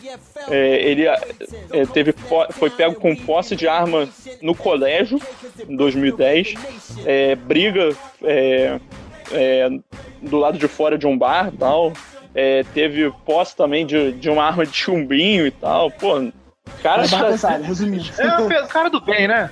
Um cara do bem. cara, pior que ele, só, só um quarterback que eu acho que a gente não vai falar, então deixa, eu- deixa eu comentar isso aqui. Chad É, Kelly. o, o Chad Kelly, cara, porra, Chad Kelly é um, um vândalo, um débil mental, assim, resumindo. Pô, ele. Ele. Dentre os problemas dele fora de campo, é, ele, ele teve um- um- um- uma discussão no, num restaurante tal, que ele falou pro, pro dono do lugar que ele ia voltar com a K-47 e é, spray, dar um spray no lugar tal. Caralho! fuzilar a porra toda. Ele, ele invadiu. é, teve um jogo do, do high school do, do irmão mais novo dele, que ele invadiu o campo depois que o irmão tomou uma porrada é, fora do campo. Não, não, tá, Porra. tocando, tá tocando Gangsta's Paradise agora na trilha sonora do podcast, né? Não é E, possível. ainda, e o maluco ainda não fica saudável. Ele rompeu o ACL duas vezes já. É, Pois é. O, o É, Kelly, se ele tem problema de- temporada, ele tem que na sétima rodada ele tem que dar graças a Deus. ele, ele tem problema de déficit de atenção, então o, o playbook teve que ser simplificado pra ele. E no, ele, no Pro Day dele, ele lançou a bola 12 vezes e aí machucou o pulso e teve que operar. Ou seja, Então- o cara é um marginal, se lesiona e tem déficit de atenção. Parabéns, hein? E diga-se de passagem, agora diga-se de passagem, um jogador muito bom. Eu gosto, eu gosto do Ele, Chad ele é Kelly. talentoso, ele é talentoso. Ele, ele Gosto do Chad Kelly. Ele seria um dos melhores é, quarterbacks da, da classe se ele não fosse problemático, se ele não se machucasse muito, se ele não tivesse problemas de déficit de atenção. Então, deixa eu dar uma alfinetada aqui, baseado num comentário que o Giba fez no programa passado. Vocês estão me falando que o Chad Kelly e o Dalvin Cook ficariam muito bem em Cincinnati, é isso? Pô, Mas eu talvez, não né? Tem, tem, tem essa linha aí. Caralho, malandro. John Mixon também. É, Joe Mixon também. O nosso amigo também, Dedé Westbrook, também se encaixa lá. De Westbrook também. O Jono Smith, Tyrant do Florida International também, que eu tava estudando por esses dias pra, pra minha lista e tal, foi o maluco que teve a temporada dele interrompida porque a namorada grávida dele jogou água fervendo nele. Puta que pariu! Imagina o que, que ele não fez pra mulher, né? Puta que É, pariu. exatamente. Cada figura que aparece, né, acabou. Meu Deus do céu! A faculdade que é especialista em marginais é o Oklahoma State, que são os Sooners, né? Eles têm o Baker Mayfield, que é um quarterback problemático demais, que é a classe do ano que vem até, mas que ele tem vários problemas de extracampo também. Bom jogador Apesar de- também. apesar de ser muito talentoso, ele tem muito problema extra-campo. E aí você tem o John Mixon, que apagou uma mulher no- bar, a mulher bateu com a cabeça na mesa. E aliás, estão surgindo rumores de que ele fez aquilo também. Ele bateu em outra mulher no, na época de high school. O, Não o- sei se é verdade, mas E o, e o Westbrook, surgindo rumores. Que te- foi acusado de violência pela, pela mãe do filho dele duas vezes, ela tem uma ordem de restrição pro Westbrook. Os três são da mesma universidade. Jesus. Não calcule essa universidade, hein? Deve ser. A aula de educação física deve ser uma beleza. Caramba. Mas enfim, voltando aos running backs, É, voltando aos running backs. depois desse, va- desse desvio aí. é, o Baker Mayfield, foi preso em fevereiro por intoxicação pública e resist- resistência à ação da polícia. Seja, É, tava foi ele que falou. Foi ele que falou, ah, você sabe quem eu sou, né? Ele mandou essa, essa carteirada. O, o foi cara, o cara, o cara que cresceu pra cima do médico no combine? Não, não, não. não. É, foi tipo o Ruben Foster. O Ruben Foster fez a mesma coisa. Ele mandou Ah. um você sabe quem eu sou. Aham. Ainda caiu no doping depois. É, mas Ah, ele, não, ele cara- fez isso. O cara cresceu pra cima da polícia. É, o policial É. porque, tipo, Puta! intoxicação pública é porque ele tava consumindo alguma. a- a- provavelmente uma bebida alcoólica em público. Que é- Aham. em alguns lugares lá é proibido. E aí o policial deve ter dado uma enquadrada nele, ele deve ter mandado você sabe quem eu sou, aí o cara foi prender ele, ele foi, resistiu à à ação da polícia. Uma maravilha, é uma pessoa de bem. E É o cara de paz, né?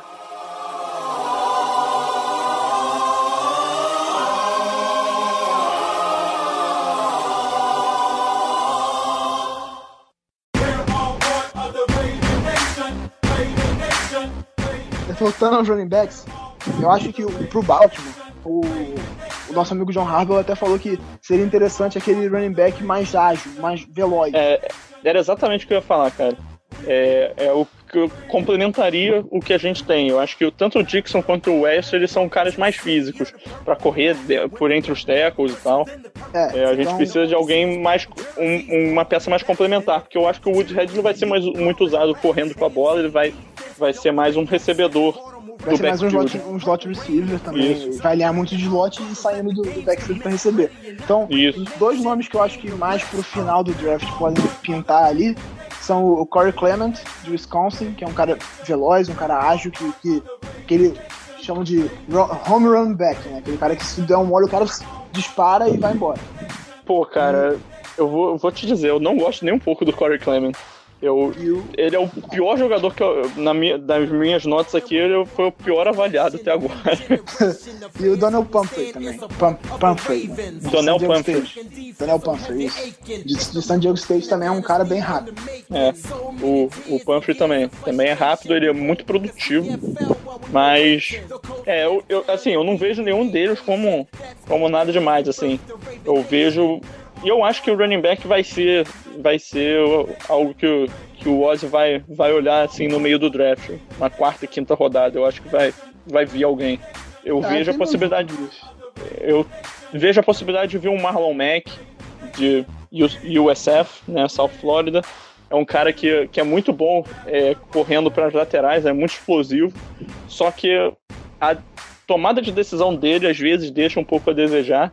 Ele, ele é muito rápido para tomar decisão.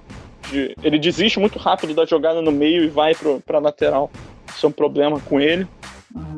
É, outro cara que tem essas características mais explosivas é o Joe Williams, de Utah. É, só que ele é um cara com muitos problemas extracampo. É, ele desistiu do futebol americano, só que aí, é, antes da, da última temporada, só que aí é, vários, vários running backs lá de Utah eles se machucaram e aí eles chamaram o Joe Williams de volta e aí ele correu muito bem. Ele é um cara explosivo e tal, capaz de, de, de levar bola de qualquer lugar para para end zone. Só que aí tem essas questões em relação ao, ao é, é- essa aposentadoria dele e tal. é, e ele também ele foi expulso de- da Universidade de Connecticut, né, Yukon, e ainda tem problema com fumble. Então por isso que ele é um cara que, apesar de ter talento, ele tá, tá sendo jogado mais pro fim do draft. Então, um nome assim, na faixa que, que você falou, eu acho que ele é um cara mais talentoso que o Pumphrey e que o, que o Corey Clement. É, talvez ele na quarta rodada também o Brian Hill de Wyoming seja um cara É, só que o Brian Hill é um cara um pouco mais físico. completo. É, mas ele é um cara mais completo, assim, ele recebe bastante, ele recebe bem, ele teve uma boa temporada recebendo bola esse essa temporada. Ele É, não é tão veloz assim, ele é mais físico, mas É, se outro, sobrar, outro cara mais físico, mais pro meio fim do, do draft que eu gosto é o Jamal Williams de, de sim, BYU. BYU. que não existe um bloqueador melhor nesse draft entre os running backs do que ele. Assim, ele protegendo o quarterback em jogadas de terceira descida, ele é sensacional. Ele correndo pelo. ah, Mas as características dele como corredor são muito parecidas com as que a gente já tem. Ele é um cara que corre mais pelo meio do, da linha e tal, é um cara de, de contato, mas ele é um bom jogador. Eu acho que, que não seria uma má escolha em termos de talento, mas talvez em termos de necessidade não, não já seja. tentou em algum mock extenso desse aí do, do Baltimore de algumas rodadas, ele já apareceu pro, pro Ravens eh, que eu vi. Que eu até te perguntei sobre ele na época. Uhum. Mas de running back essas seriam as minhas principais opções. É, eu acredito que, que essas opções sejam as mais interessantes. É, Eu gosto do Pumphrey. Acho que seria uma boa escolha. é, acho que é consenso aqui que não precisamos falar de quarterback, né? Tem uma É, eu- pergunta sobre o quarterback. É, eu eu, eu não vale- me, op- eu não me oporia a, a um, draftar um quarterback nas últimas rodadas, sexta, sétima rodada. Um projeto tal, completar o elenco. Quem é o terceiro quarterback do, do Ravens? Eu não tenho a menor ideia. Eu acho que não tem, acho que a gente só tem o. Eu Ryan ia, Mallett. No momento. eu ia falar isso. Só ele. Eu acho que só temos o Mallet por enquanto, se eu não me engano. Ou então deve ter alguém que não foi draftado que entrou no elenco e deve estar até hoje. Deixa eu conferir aqui. Ah, não, tem sim, tem o Justin Vaughan. Vulgo quem? O quem, né? Ele que é o terceiro quarterback hoje da, do Baltimore. É, então. Não, É, o não- site oficial bota só Joe Flacco e Ryan. Mas ele também não tá atualizado, porque tem o Just Não. Check, Just Check aqui. Não, não, não, mas eu, eu tô no site oficial, tá os três aqui. Eu entrei aqui agora no depth chart do, do site oficial e não tem nada. Não, Abrimos na, treta. Não, eu tô, na, eu tô na, na página do roster. No roster eu até coloquei na ordem do, do- das posições pra não ter erro. Ah, tá. Peraí, deixa eu ver aqui. Deixa eu ver no Orlets, que eu gosto do Orlets, que é mais confiável. Tem o Justin Vaughan, exatamente.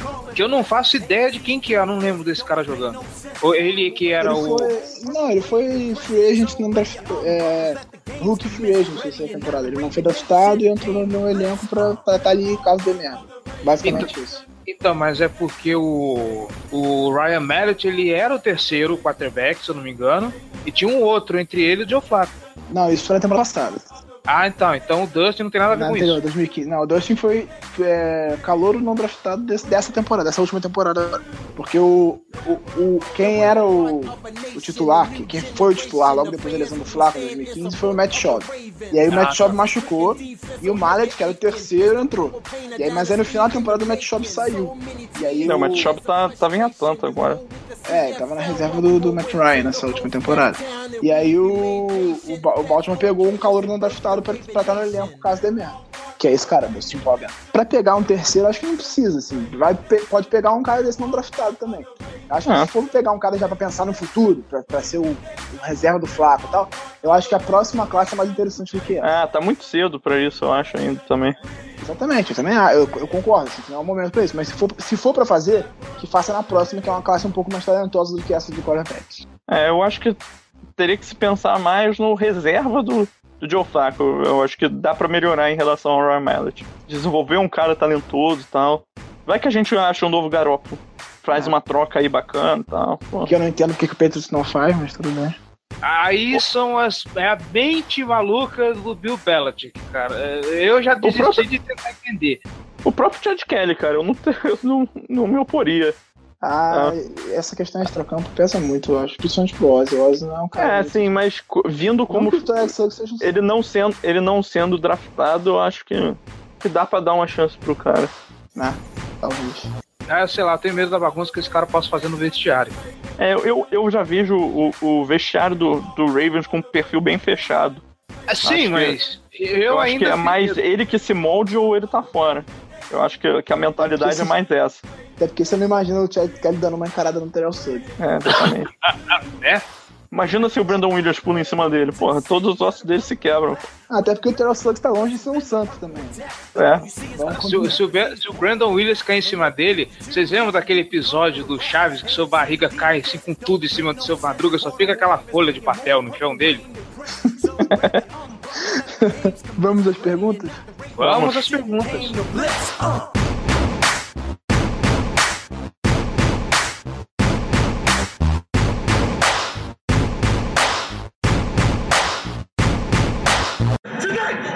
Is. Tonight is about relentless football. And if you touch the football, get get knocked out tonight. Let's Baltimore Ravens. One, two, three. Stand up. One, two, three. Yeah. Come on. É, al- alguém mandou pra vocês alguma coisa que não está na minha lista aqui também, fora o Júlio? Eu tenho o bloco do Júlio. Ah, então eu vou fazer as perguntinhas do Enzo. Antes eu só queria é, saber. do, o, o Paulo Gabriel também me mandou uma pergunta aqui. É, essa não chegou pra mim. É porque eu mandei, do- quando a gente começou a gravar, eu mandei de novo. Pessoal, ainda dá tempo de mandar pergunta e tal. Aí, Ah, sim. Aí veio o bloco do Júlio. aí veio o bloco do Júlio. Então, o Raul Sá, ele sugeriu pra gente fazer um top 5 de wide receiver sem considerar o Williams, o Davis e o Ross. Eu posso dar o meu. À vontade. É, primeiro lugar, o, o Chris Godwin. Hum. Segundo lugar, o Josh Reynolds. Uhum. Terceiro, o Zay Jones. Em quarto, o Cooper Cup. E em quinto, é, o Isaiah Ford. Tenta concordar com o, com o nosso amigo GL. Eu assino embaixo. Acho que é, é por aí, assim. Talvez o, o Ross. O, o Ross tu botou em quarto no teu ranking, ô, Rogério? Aham, sim. Acho que talvez ele entrasse no top 5. Não, é porque ele pediu pra fazer sem o Ross. Não, eu tô É. ligado, eu sei, eu tô, eu tô- tô ligado, eu só tô divagando aqui, né? Ah, entendi. É, eu, eu aceitaria o Carlos Henderson também nesse ranking. É, isso que eu tava pensando. Talvez eu tirasse o Josh Reynolds e botasse o Carlos Reynolds. Então vamos para as perguntas do Enzo no Twitter. O bloco do Enzo. bloco do Enzo. Grande Enzo. É, vocês acham que é possível o Oz escolher dois wide receivers no draft? O que vocês acham do Kenny Golladay se encaixaria nos Ravens? Olha, dois wide receivers aí eu acho que vai forçar a barra demais. Eu não duvido. Eu não também não- duvido, mas. Então, Eu também não. Mas vai saber o que, que, que tem na cabeça do Ozzy. Opinião pessoal, eu acho dois wide receivers forçar a barra. A gente precisa de um- uma contratação pontual? Precisa. Dois eu acho exagero. É, É. eu acho que, que pode aparecer. Depende da- das circunstâncias, né? Aquela coisa, o cara que sobra, um cara talentoso que sobra numa rodada mais baixa, eu acho que não, não tem que pegar, assim, mas. É, eu acho que quando você chega numa quinta, sexta, sétima rodada, você já vai estar com, com um nível de talento mais abaixo. Então você já consegue. Você tem uma visão menor do que o, o que os jogadores vão ser capazes de fazer na NFL. Você está apostando mais no potencial dos caras. Então você tem que apostar no cara que te dá maior confiança. Eu não me prenderia muito à posição nas últimas rodadas. Eu não me incomodaria em nada. Eu acho que vai vir um wide receiver nu- nu- numa das três primeiras escolhas, né, uma das quatro primeiras escolhas, né, das três primeiras rodadas, e depois não, não me espantaria em nada ver mais um e eu não, não- também não, não seria algo que me incomodaria. Sobre o Kenny Golladay, eu não conheço ele muito bem. Ele é de Northern, Northern Illinois. Illinois, Illinois. Teve um combine mediano, 4,50 no, no Folha Dash, 18 re- repetições no supino. Não conheço, confesso que não, nunca vi a tape dele, então fica meio difícil opinar sobre. É, eu também não vi o tape dele. Então ficamos devendo essa aí. É, mas ele tá projetado para entre quarta e quinta rodada. E entra nessa questão que o, que o Jerry falou. Se, se, o, se o Ozzy confiar no, no potencial dele e ele, ele tiver disponível, eu não, não duvido que pinte, assim. Mas pelas características ele não parece ser um cara tão rápido assim, né? 4, 5, É, ele parece ser um recebedor mais físico. Né, olhando pela, pelas dimensões dele e tal. Pois é. Ele Ele, tem- é ele- 6'4, né? É, ele, bem ele tem rápido, exatamente as mesmas dimensões do Mike Williams, corre mais ou menos na mesma velocidade, só que aí tem que ver se ele tem a mesma habilidade do Mike Williams. É, é, o fato dele estar aqui na, de ser de um colégio pequeno também pesa pra ele estar mais cotado mais abaixo. Mas enfim, ficamos devendo essa ainda. O que eu vi aqui em termos de fraquezas dele é porque ele consegue ser retirado da rota com facilidade. Isso É. pode pesar, assim, um pouco. Porque a gente precisa de um cara que corra bem rotas e que tenha força nas rotas. Um cara que, que consiga ser um recebedor confiável.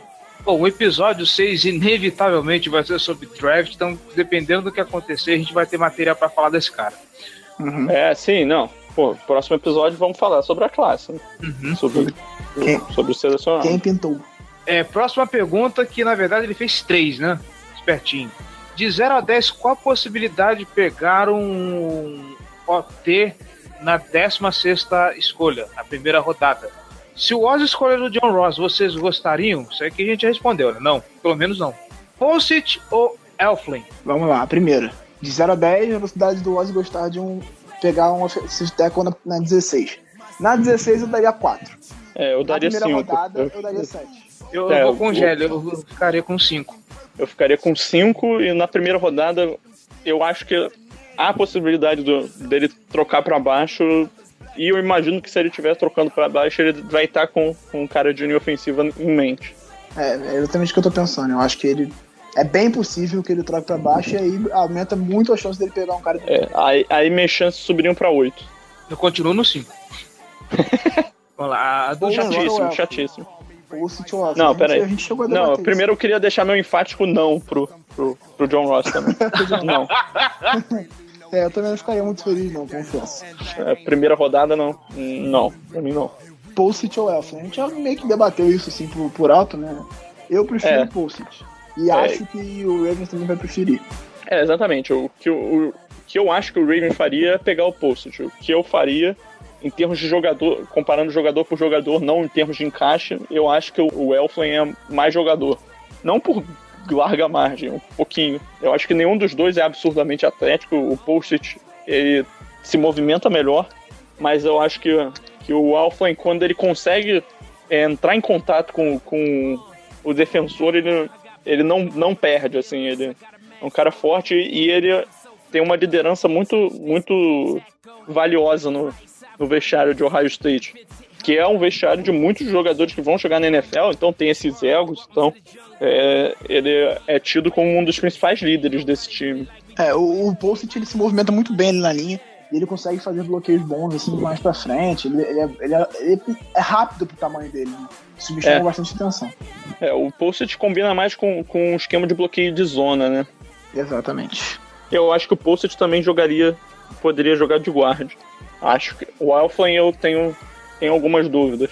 Acho que o Postage encaixaria melhor de guarda também. Mas enfim, próxima Vamos lá. pergunta. Mais um combo. É, vocês veem alguma necessidade de draftar um backup de quarterback na última escolha? Quem se foi. encaixaria. É, isso aí a gente já respondeu, né? Aham, foi o, que, foi o que eu falei que tinha alguém perguntado sobre o quarterback. Foi ele mesmo. Quem se encaixaria melhor? Corey Davis ou Mike Williams? Cara, Eu acho que o é Baltimore difícil. gosta muito da característica do Mike Williams, que é um cara mais parecido com, o- com o que o Boldin trazia ao time, assim, um cara que. Mas eu, particularmente, prefiro o Corey Davis. Eu acho que é um cara mais, mais completo, assim. é, eu vejo. Assim, no meu ranking eu botei o, o Mike Williams um pouco na frente. Eu gosto um pouco mais dele, obviamente, né? Por, causa- tanto por isso que eu botei ele na frente. Mas, pra mim, os dois estão no mesmo nível. Assim, em termos de selecionar um jogador bom de elite, com qualquer um deles, eu acho que, a- que a gente estaria bem servido. Seria o Mike Williams Agora- um agora- cara, não, não discutindo o talento do Corey Davis, a gente sabe que ele é bom, mas o Mike Williams não seria um cara mais dentro do esquema de Baltimore? É, eu Eu acho que ele, ele ataca melhor as necessidades, né? O, o Corey Davis é um, é um cara de ótimas rotas, mas ele não é um bloqueador bom e o nível de competição que ele enfrentou sempre vai ser um, um, um asterisco. É, o que mais me preocupa nele é isso. mas ele dominou nessa, nesse nível, então pelo menos isso, né? Já é um bom sinal. É, é melhor do que você enfrentar um nível de competição baixo de mal, né? Então, E complementando a pergunta, fechando essa pergunta, fechando aqui o bloco do Enzo, se vier um desses dois, eles viria, eles virariam o wide receiver 1 logo de cara? Eu apostaria Acredito que sim. Depende, o que, que quer dizer logo de cara? Ele Na já um. como wide receiver 1. Semana 1? Semana Não, 1. eu não acho. Será? Eu não acho. Eu- porque é muito, cara, é muito raro você ver um, um wide receiver qualquer um chegar a primeira semana 1, temporada de calor dele, ele já ser o principal recebedor do time. Você Eu quase acho- não vê isso. eu acho que tudo entra na questão do, do Perryman, assim. Se o Perryman conseguir se desenvolver, aí, claro, vão dar mais tempo pro cara e tal. Mas se o Perryman tiver dificuldade, não estiver se adaptando, não tem outra opção, assim. Vai ser o quê? O Campanaro? O Mike Wallace, que só sabe fazer uma rota? É foda, né? Não, eu concordo com você, mas a minha expectativa é de que ele não vai ser tratado. O cara que venha a ser selecionado não seria tratado como recebedor número 1 um na, se- na primeira semana da temporada. Eu posso dar um chute nas estrelas agora? Não, não pode. Então tá bom, vamos para o bloco. Fala aí. É, a gente não tem recebedores confiáveis de Baltimore, isso é fato. Não seria o caso de testar esse cara na pré-temporada e ver como é que ele vai render frente ao Pierman, frente ao, ao Dennis. Ao, é, é o Pierman que ele tá na posição. Eu ia falar o. o, o o Dennis Pita, mas o Dennis Pita é outro, é outro caso. Em frente ao Firman, que é o nosso cara principal, e que ainda não tá pronto o suficiente, não tá jogando aquilo que a gente quer. Não seria interessante colocar esse cara nesses quatro primeiros jogos e ver como que ele vai render? E dependendo do que ele render, já meter ele na semana 1? Ah, mas isso é claro, ele vai ser testado na pré-temporada, assim. Com certeza, assim, não tem dúvida. A ideia é essa. assim, a ideia da pré-temporada é essa. É testar. A não ser que ele se machuque, né, É. pô? Não, mas- que não. Mas eu falo assim porque o Gelli comentou de não pegar um cara desse assim, já cru e já sair metendo na semana 1. Eu acho que se ele apresentar um rendimento ok, até porque a gente já comentou até no episódio zero, é, jogo de pré-temporada é que nem estadual, não serve muito de parâmetro. Mas dependendo do rendimento dele, eu não vejo problema nenhum em, come- em pôr o garoto pra estrear na Não, eu, semana não- 1. eu acho que ele pode começar como starter na semana 1. Assim. Eu não, eu não Ah, vejo. como titular Até- eu concordo. Até pela questão do, do elenco, não ter profundidade, não ter um cara confiável ali, eu acho que. Óbvio que ele não vai ser alvo de. de- da maior, talvez ele não seja alvo da maior parte da- dos passes, mas eu acho que ele vai ser o. Já vai estar como cara. assim. Isso, se o Perryman. Eu, eu acredito que o Perryman pode se tornar um recebedor de, de alto nível. Eu acredito nele. Ele tem porte físico, ele tem velocidade. Ele só precisa se concentrar melhor e trabalhar as rotas dele. Mas eu acho que ele tem potencial. É, no caso de Baltimore, não é nem questão de é, a gente esperar, a gente precisa que ele, que ele se torne isso. Exatamente. Paulo Gabriel aqui primeiro. É. Qual opção é melhor pra gente no primeiro round, ofensivamente falando? Mike Williams, Corey Davis, John Ross, Forrest Lamp ou Ken Roberts? Eu acho que ficaria entre Mike Williams e Corey Davis nessa lista, né? Então, É, nessa lista sim, trocando pra baixo, quando. Eu gostaria do, do Force Lamp. cara. Eu vou de É. Mike Williams fácil. Trocando pra baixo, na 16 eu, eu, eu acho que o Mike Williams se encaixa. Eu gosto mais do Corey Davis, mas eu acho que o Mike Williams se encaixa mais na- na- nos esquemas, na, na função que o Baltimore gosta. Né? É, Pode se se encaixar melhor no time. Eu vou ranquear esses aí. O meu ranking desses cinco seria Mike Williams, Corey Davis, Forrest Lamp, Ken Robinson, John Ross. É, eu acho que ficaria mais ou menos nisso também. Na, numa troca pra baixo, eu acho que o Forrest Lamp ou o Ken Robson seriam excelentes opções, de preferência o Lamp. Uhum. E aí, pra mim, na, minha opinião, pra jogar de center. Agora, Não, calma, calma, calma, calma. oi. Só pegar aqui a, a pergunta da, da semana passada. Ah, Eu tá. tinha, pô, tô com aqui o celular aberto pra isso aí. Porra, porra agora que eu vi que a pergunta é do Júlio, então pode, É, pode do soltar a vinheta. Pode soltar a vinheta. Então, meus amigos, é a vez dele. It's your boy Rip the Ruler. I had to come back and do it again. Yeah, this time the Literally the Ravens remix. We gonna kill it. I done brought the whole city with me. You ready? Yo, let's go! Bloco do Júlio. Vamos lá. Então, Vamos ele começar com a disse pergunta que- da semana passada. É, ele disse: Estou com o pressentimento que os Ravens vão subir no primeiro round e pegar o wide receiver Mike Williams. Acho uma boa. Foi mais uma, uma afirmação mesmo, né? É. Mas o que, que vocês acham disso? Você acha que ele pode. que a gente pode acabar subindo? Eu é acho possível. difícil o Baltimore subir, cara. Não Eu é do acho. perfil e tem muita necessidade. É aquela coisa, se você tivesse poucas necessidades no elenco, você pode abrir mão de uma pique ou outra pra, pra subir no, no draft. Mas com a quantidade de buraco que a gente tem, não tem como você. Eu acho mais fácil trocar pra baixo pra ter mais pique e conseguir. Exatamente, é um, é um draft profundo, cara. Pô, tem, tem, tem 20 cornerbacks com, com talento de, de quatro primeiras rodadas, cara. É um negócio surreal. assim. Pois é, É. então, eu acho mais provável trocar pra baixo. Eu, eu acho que o mais prudente é trocar pra baixo, inclusive. Então vamos lá na- no bloco dessa semana então. Flaco merece 24 milhões? Ele De não novo? tem Call, não é possível. Poderia abrir mão de uns 5 milhões aí fácil. Então, vamos bater de novo naquela tecla do, do contrato de quarterback, né? Cara, quantos quarterbacks melhores do que ele nós temos na NFL, assim? Claramente melhores. Na minha não cabeça, são tantos, assim. Não são tantos confiáveis. eu digo assim, acima dele, na minha cabeça, só vem dois. E ainda assim um tá jogando num time merda, né? Com todo respeito. Ah, um é o, o, o- o Tom Brady e o outro é o Drew Brees. Ah, eu acho que tem uns sete, assim, melhores do que ele, assim, claramente melhor do que ele. Aaron Rodgers, Matt Ryan tá Sim. melhor do que ele. Aaron Rodgers, coraçãozinho, coraçãozinho. O Brady, o Breeze. Hum, pensando rápido, deixa eu ver. Se me deu branco, peraí. Big Newton. Ben é melhor que ele. Eu acho- até. Eu o acho o Philip. Rivers melhor que ele. Pois Ah, é, não é, Rivers não. é melhor. Eu não acho, não, cara. O... Eu acho o Joe Flacco em temporada regular, eu acho ele meio de tabela. É, exatamente, é mediano ali. Mas o que acontece? Quantas franquias estão há anos trocando de quarterback, pegando uma porrada, a gente não acha ninguém, não consegue um cara confiável para ser o titular.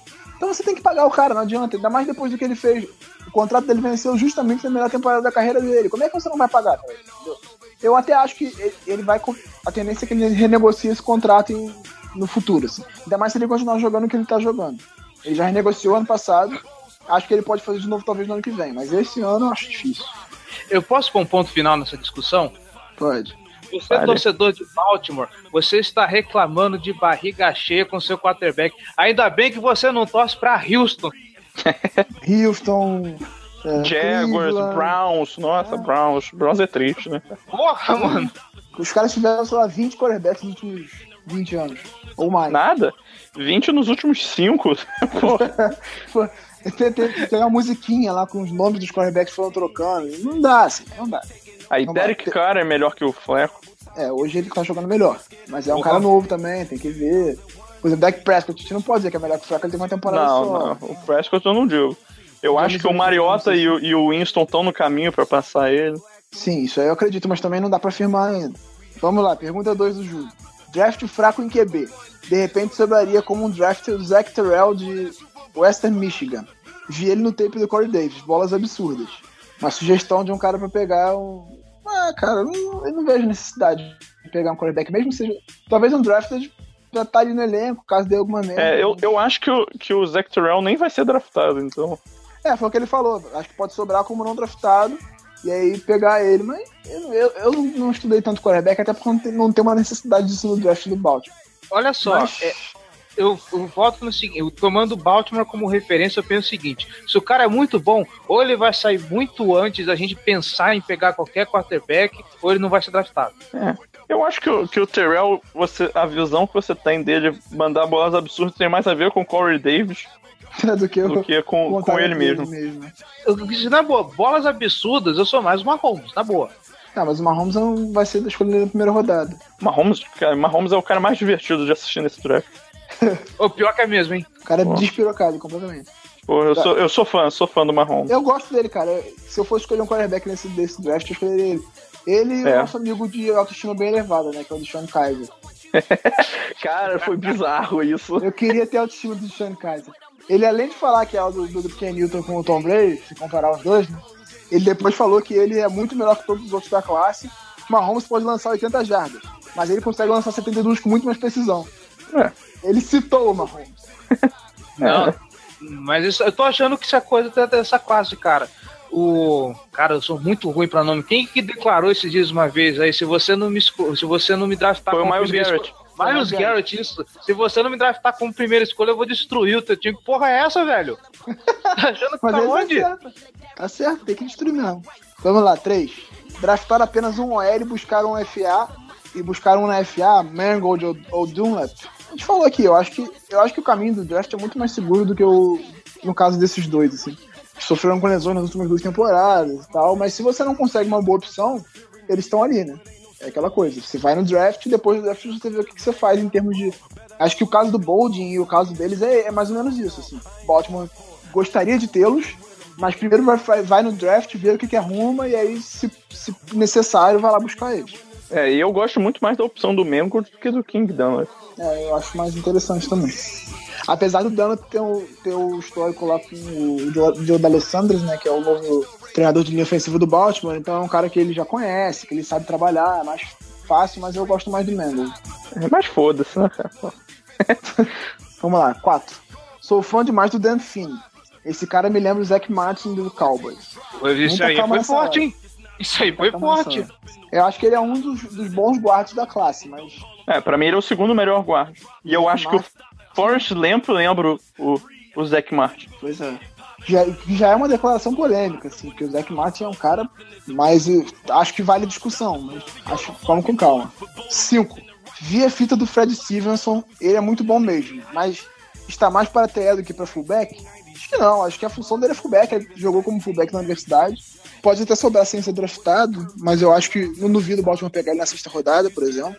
Ah, mas fullback eu acho que é o que eu falei antes quando a gente tava discutindo os Tyrands. Eu acho válido você tentar converter o Nick Boyle pra, pra função. Mas eu não duvido o Baltimore pegar, não, sabe? Porque Ah, gastou, não. gastou uma escolha de quarta rodada no, no Juszczyk, por exemplo. Então, É, sim, mas nenhum dos fullbacks. Eu acho que o único fullback que tá sendo cotado mesmo pra ser draftado é o Sam Rodgers de, de Virginia Tech. Né, eu, vi, eu vi falando muito bem do, do Stevenson, que é o do de FSU, né, no caso. Florida State. Aham. O negócio é a gente gastar a nossa quarta rodada pra pegar kicker. É, pegar o Zane Gonzalez. Seis. Se Ozzy conseguir mais alguma pique, acredito em RB. Mas tem que ser velocista e kick returner no mínimo, como o TJ Logan de North, North Carolina. É, é mais uma opção. É, A gente já citou algumas outras opções aqui, né? é, exatamente. Tá- o pensamento dele tá bem na linha do que a gente falou. Né? Exatamente, que tem que ser um cara mais veloz. Wide receiver no primeiro round tem que ser Mike Williams ou Corey Davis. Se for pro segundo Certo. round, tem que ser Zay Jones ou de, é o Smith Schuster, certo? Não, Não. não, Smith Schuster não. Pra mim, não. Pra mim é Eu Zay entendo- Jones ou Godwin. Eu, eu entendo quem gosta do, do, do Smith Schuster, mas sinceramente não, não rola pra mim. Eu acho que pra mim, no segundo round, seria Godwin ou Zay Jones. O que Eu, vou, eu, tiver... eu- eu voto é no Godwin também. Eu voto no Godwin É. também. Eu acho, cara, sinceramente, eu, eu não, não acho impossível o Godwin cair pra terceira rodada. É, Ah, eu, eu, eu tô vendo eu isso acho, também, mas eu acho plausível ele estar lá na primeira escolha de terceira rodada que a gente tem. eu não acho impossível também, mas eu, eu não arriscaria. O que fazer para Michael Campanaro e Keenan Reynolds sejam mais utilizados no board do Morning Red? Eu acho que o Porra, Botar eles no- numa bolha, eles não se O, machucarem. o tal. Michael Campanaro ele precisa de sal grosso, ele tem que se benzer. Mas o Campanário, eu vou, vou até sair em defesa dele. Eu sigo ele no Instagram e eu vejo bastante os stories dele. Ele tem feito muitos exercícios específicos de elasticidade na panturrilha e muito tratamento na panturrilha, porque ele sempre se machuca justamente na panturrilha.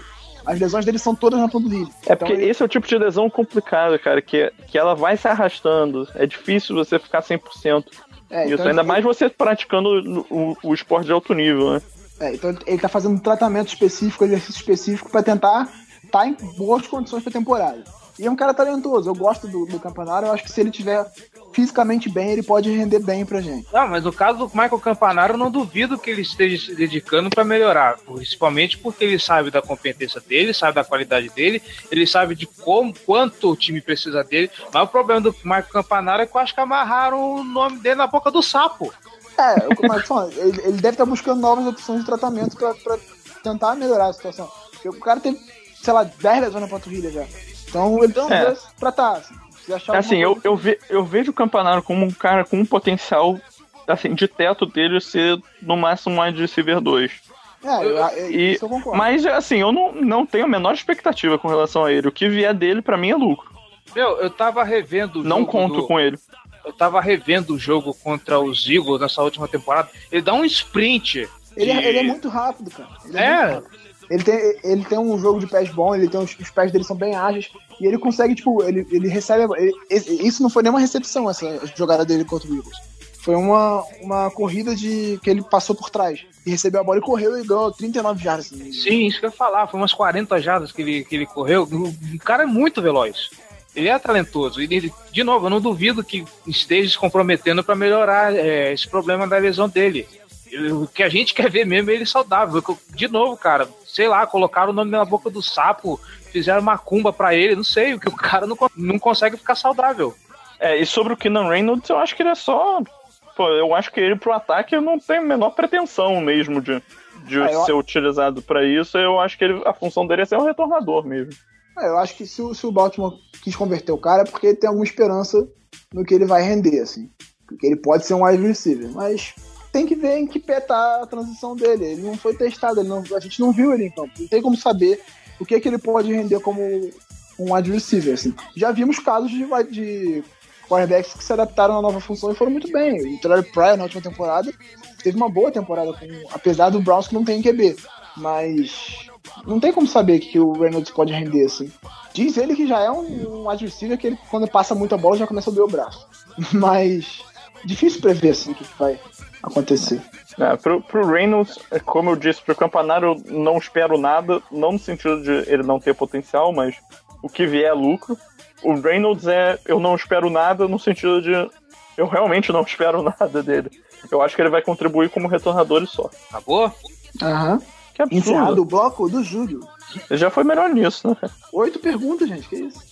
É, isso que eu foi pergunta pra caralho.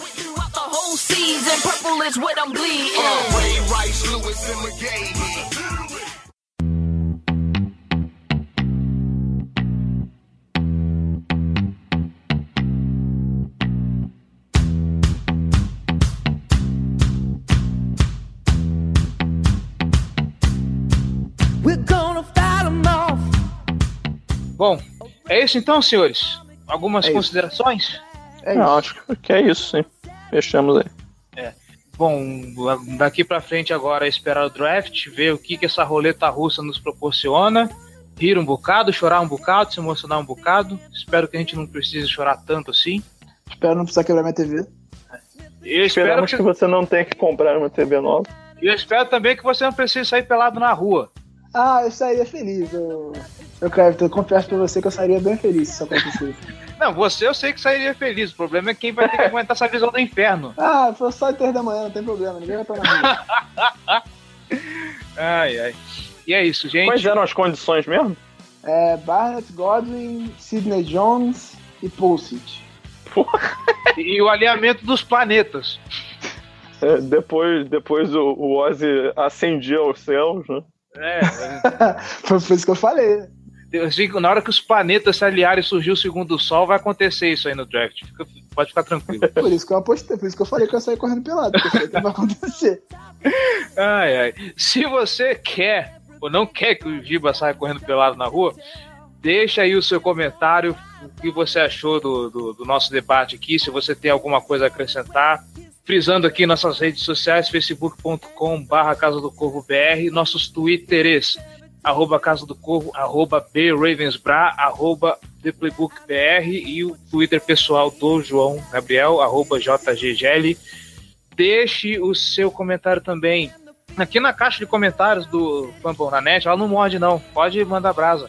A gente, pessoal do Fumble na Net, agradece. Deixe também seu comentário em casadocorvobr.gmail.com. Obrigado a todos aqueles que compartilharam curtiram no Twitter e no Facebook. E, meninos, muito obrigado por estar aqui nessa noite, falando de novo sobre esse time maravilhoso. É, eu queria deixar aqui o meu momento de propaganda, é, que segunda-feira, né, que é provavelmente o dia que vai estar saindo esse podcast, eu vou ter publicado também meu, meu top 5 dos jogadores da defesa do draft, então confere lá no, no liga dos 32.com, que vai Sim. vai estar lá nos destaques. eu Sim, vou o fazer do... um merchan aqui também.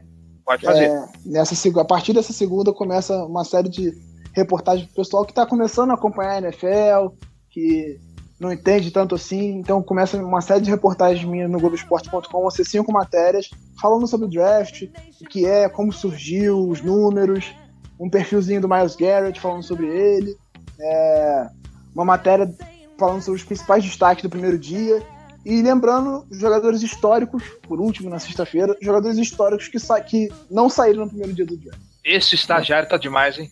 É, e também vale pedir para o pessoal, for, pelo menos nessa edição, baixar o, o Greencast, né, o podcast do Eagles, dar uma conferida no, no que eu e o, e o Cleverton tivemos a dizer, né? Sim, a gente deu um palpite lá sobre o time Jennigan a pedido do pessoal do Greencast BR, então escuta lá também. Escuta ele e com, em complemento a ele o episódio 4. Foi o 4 que a gente comentou sobre ele, né? Foi Sim, o último episódio. Ou então É, o foi o- episódio 4.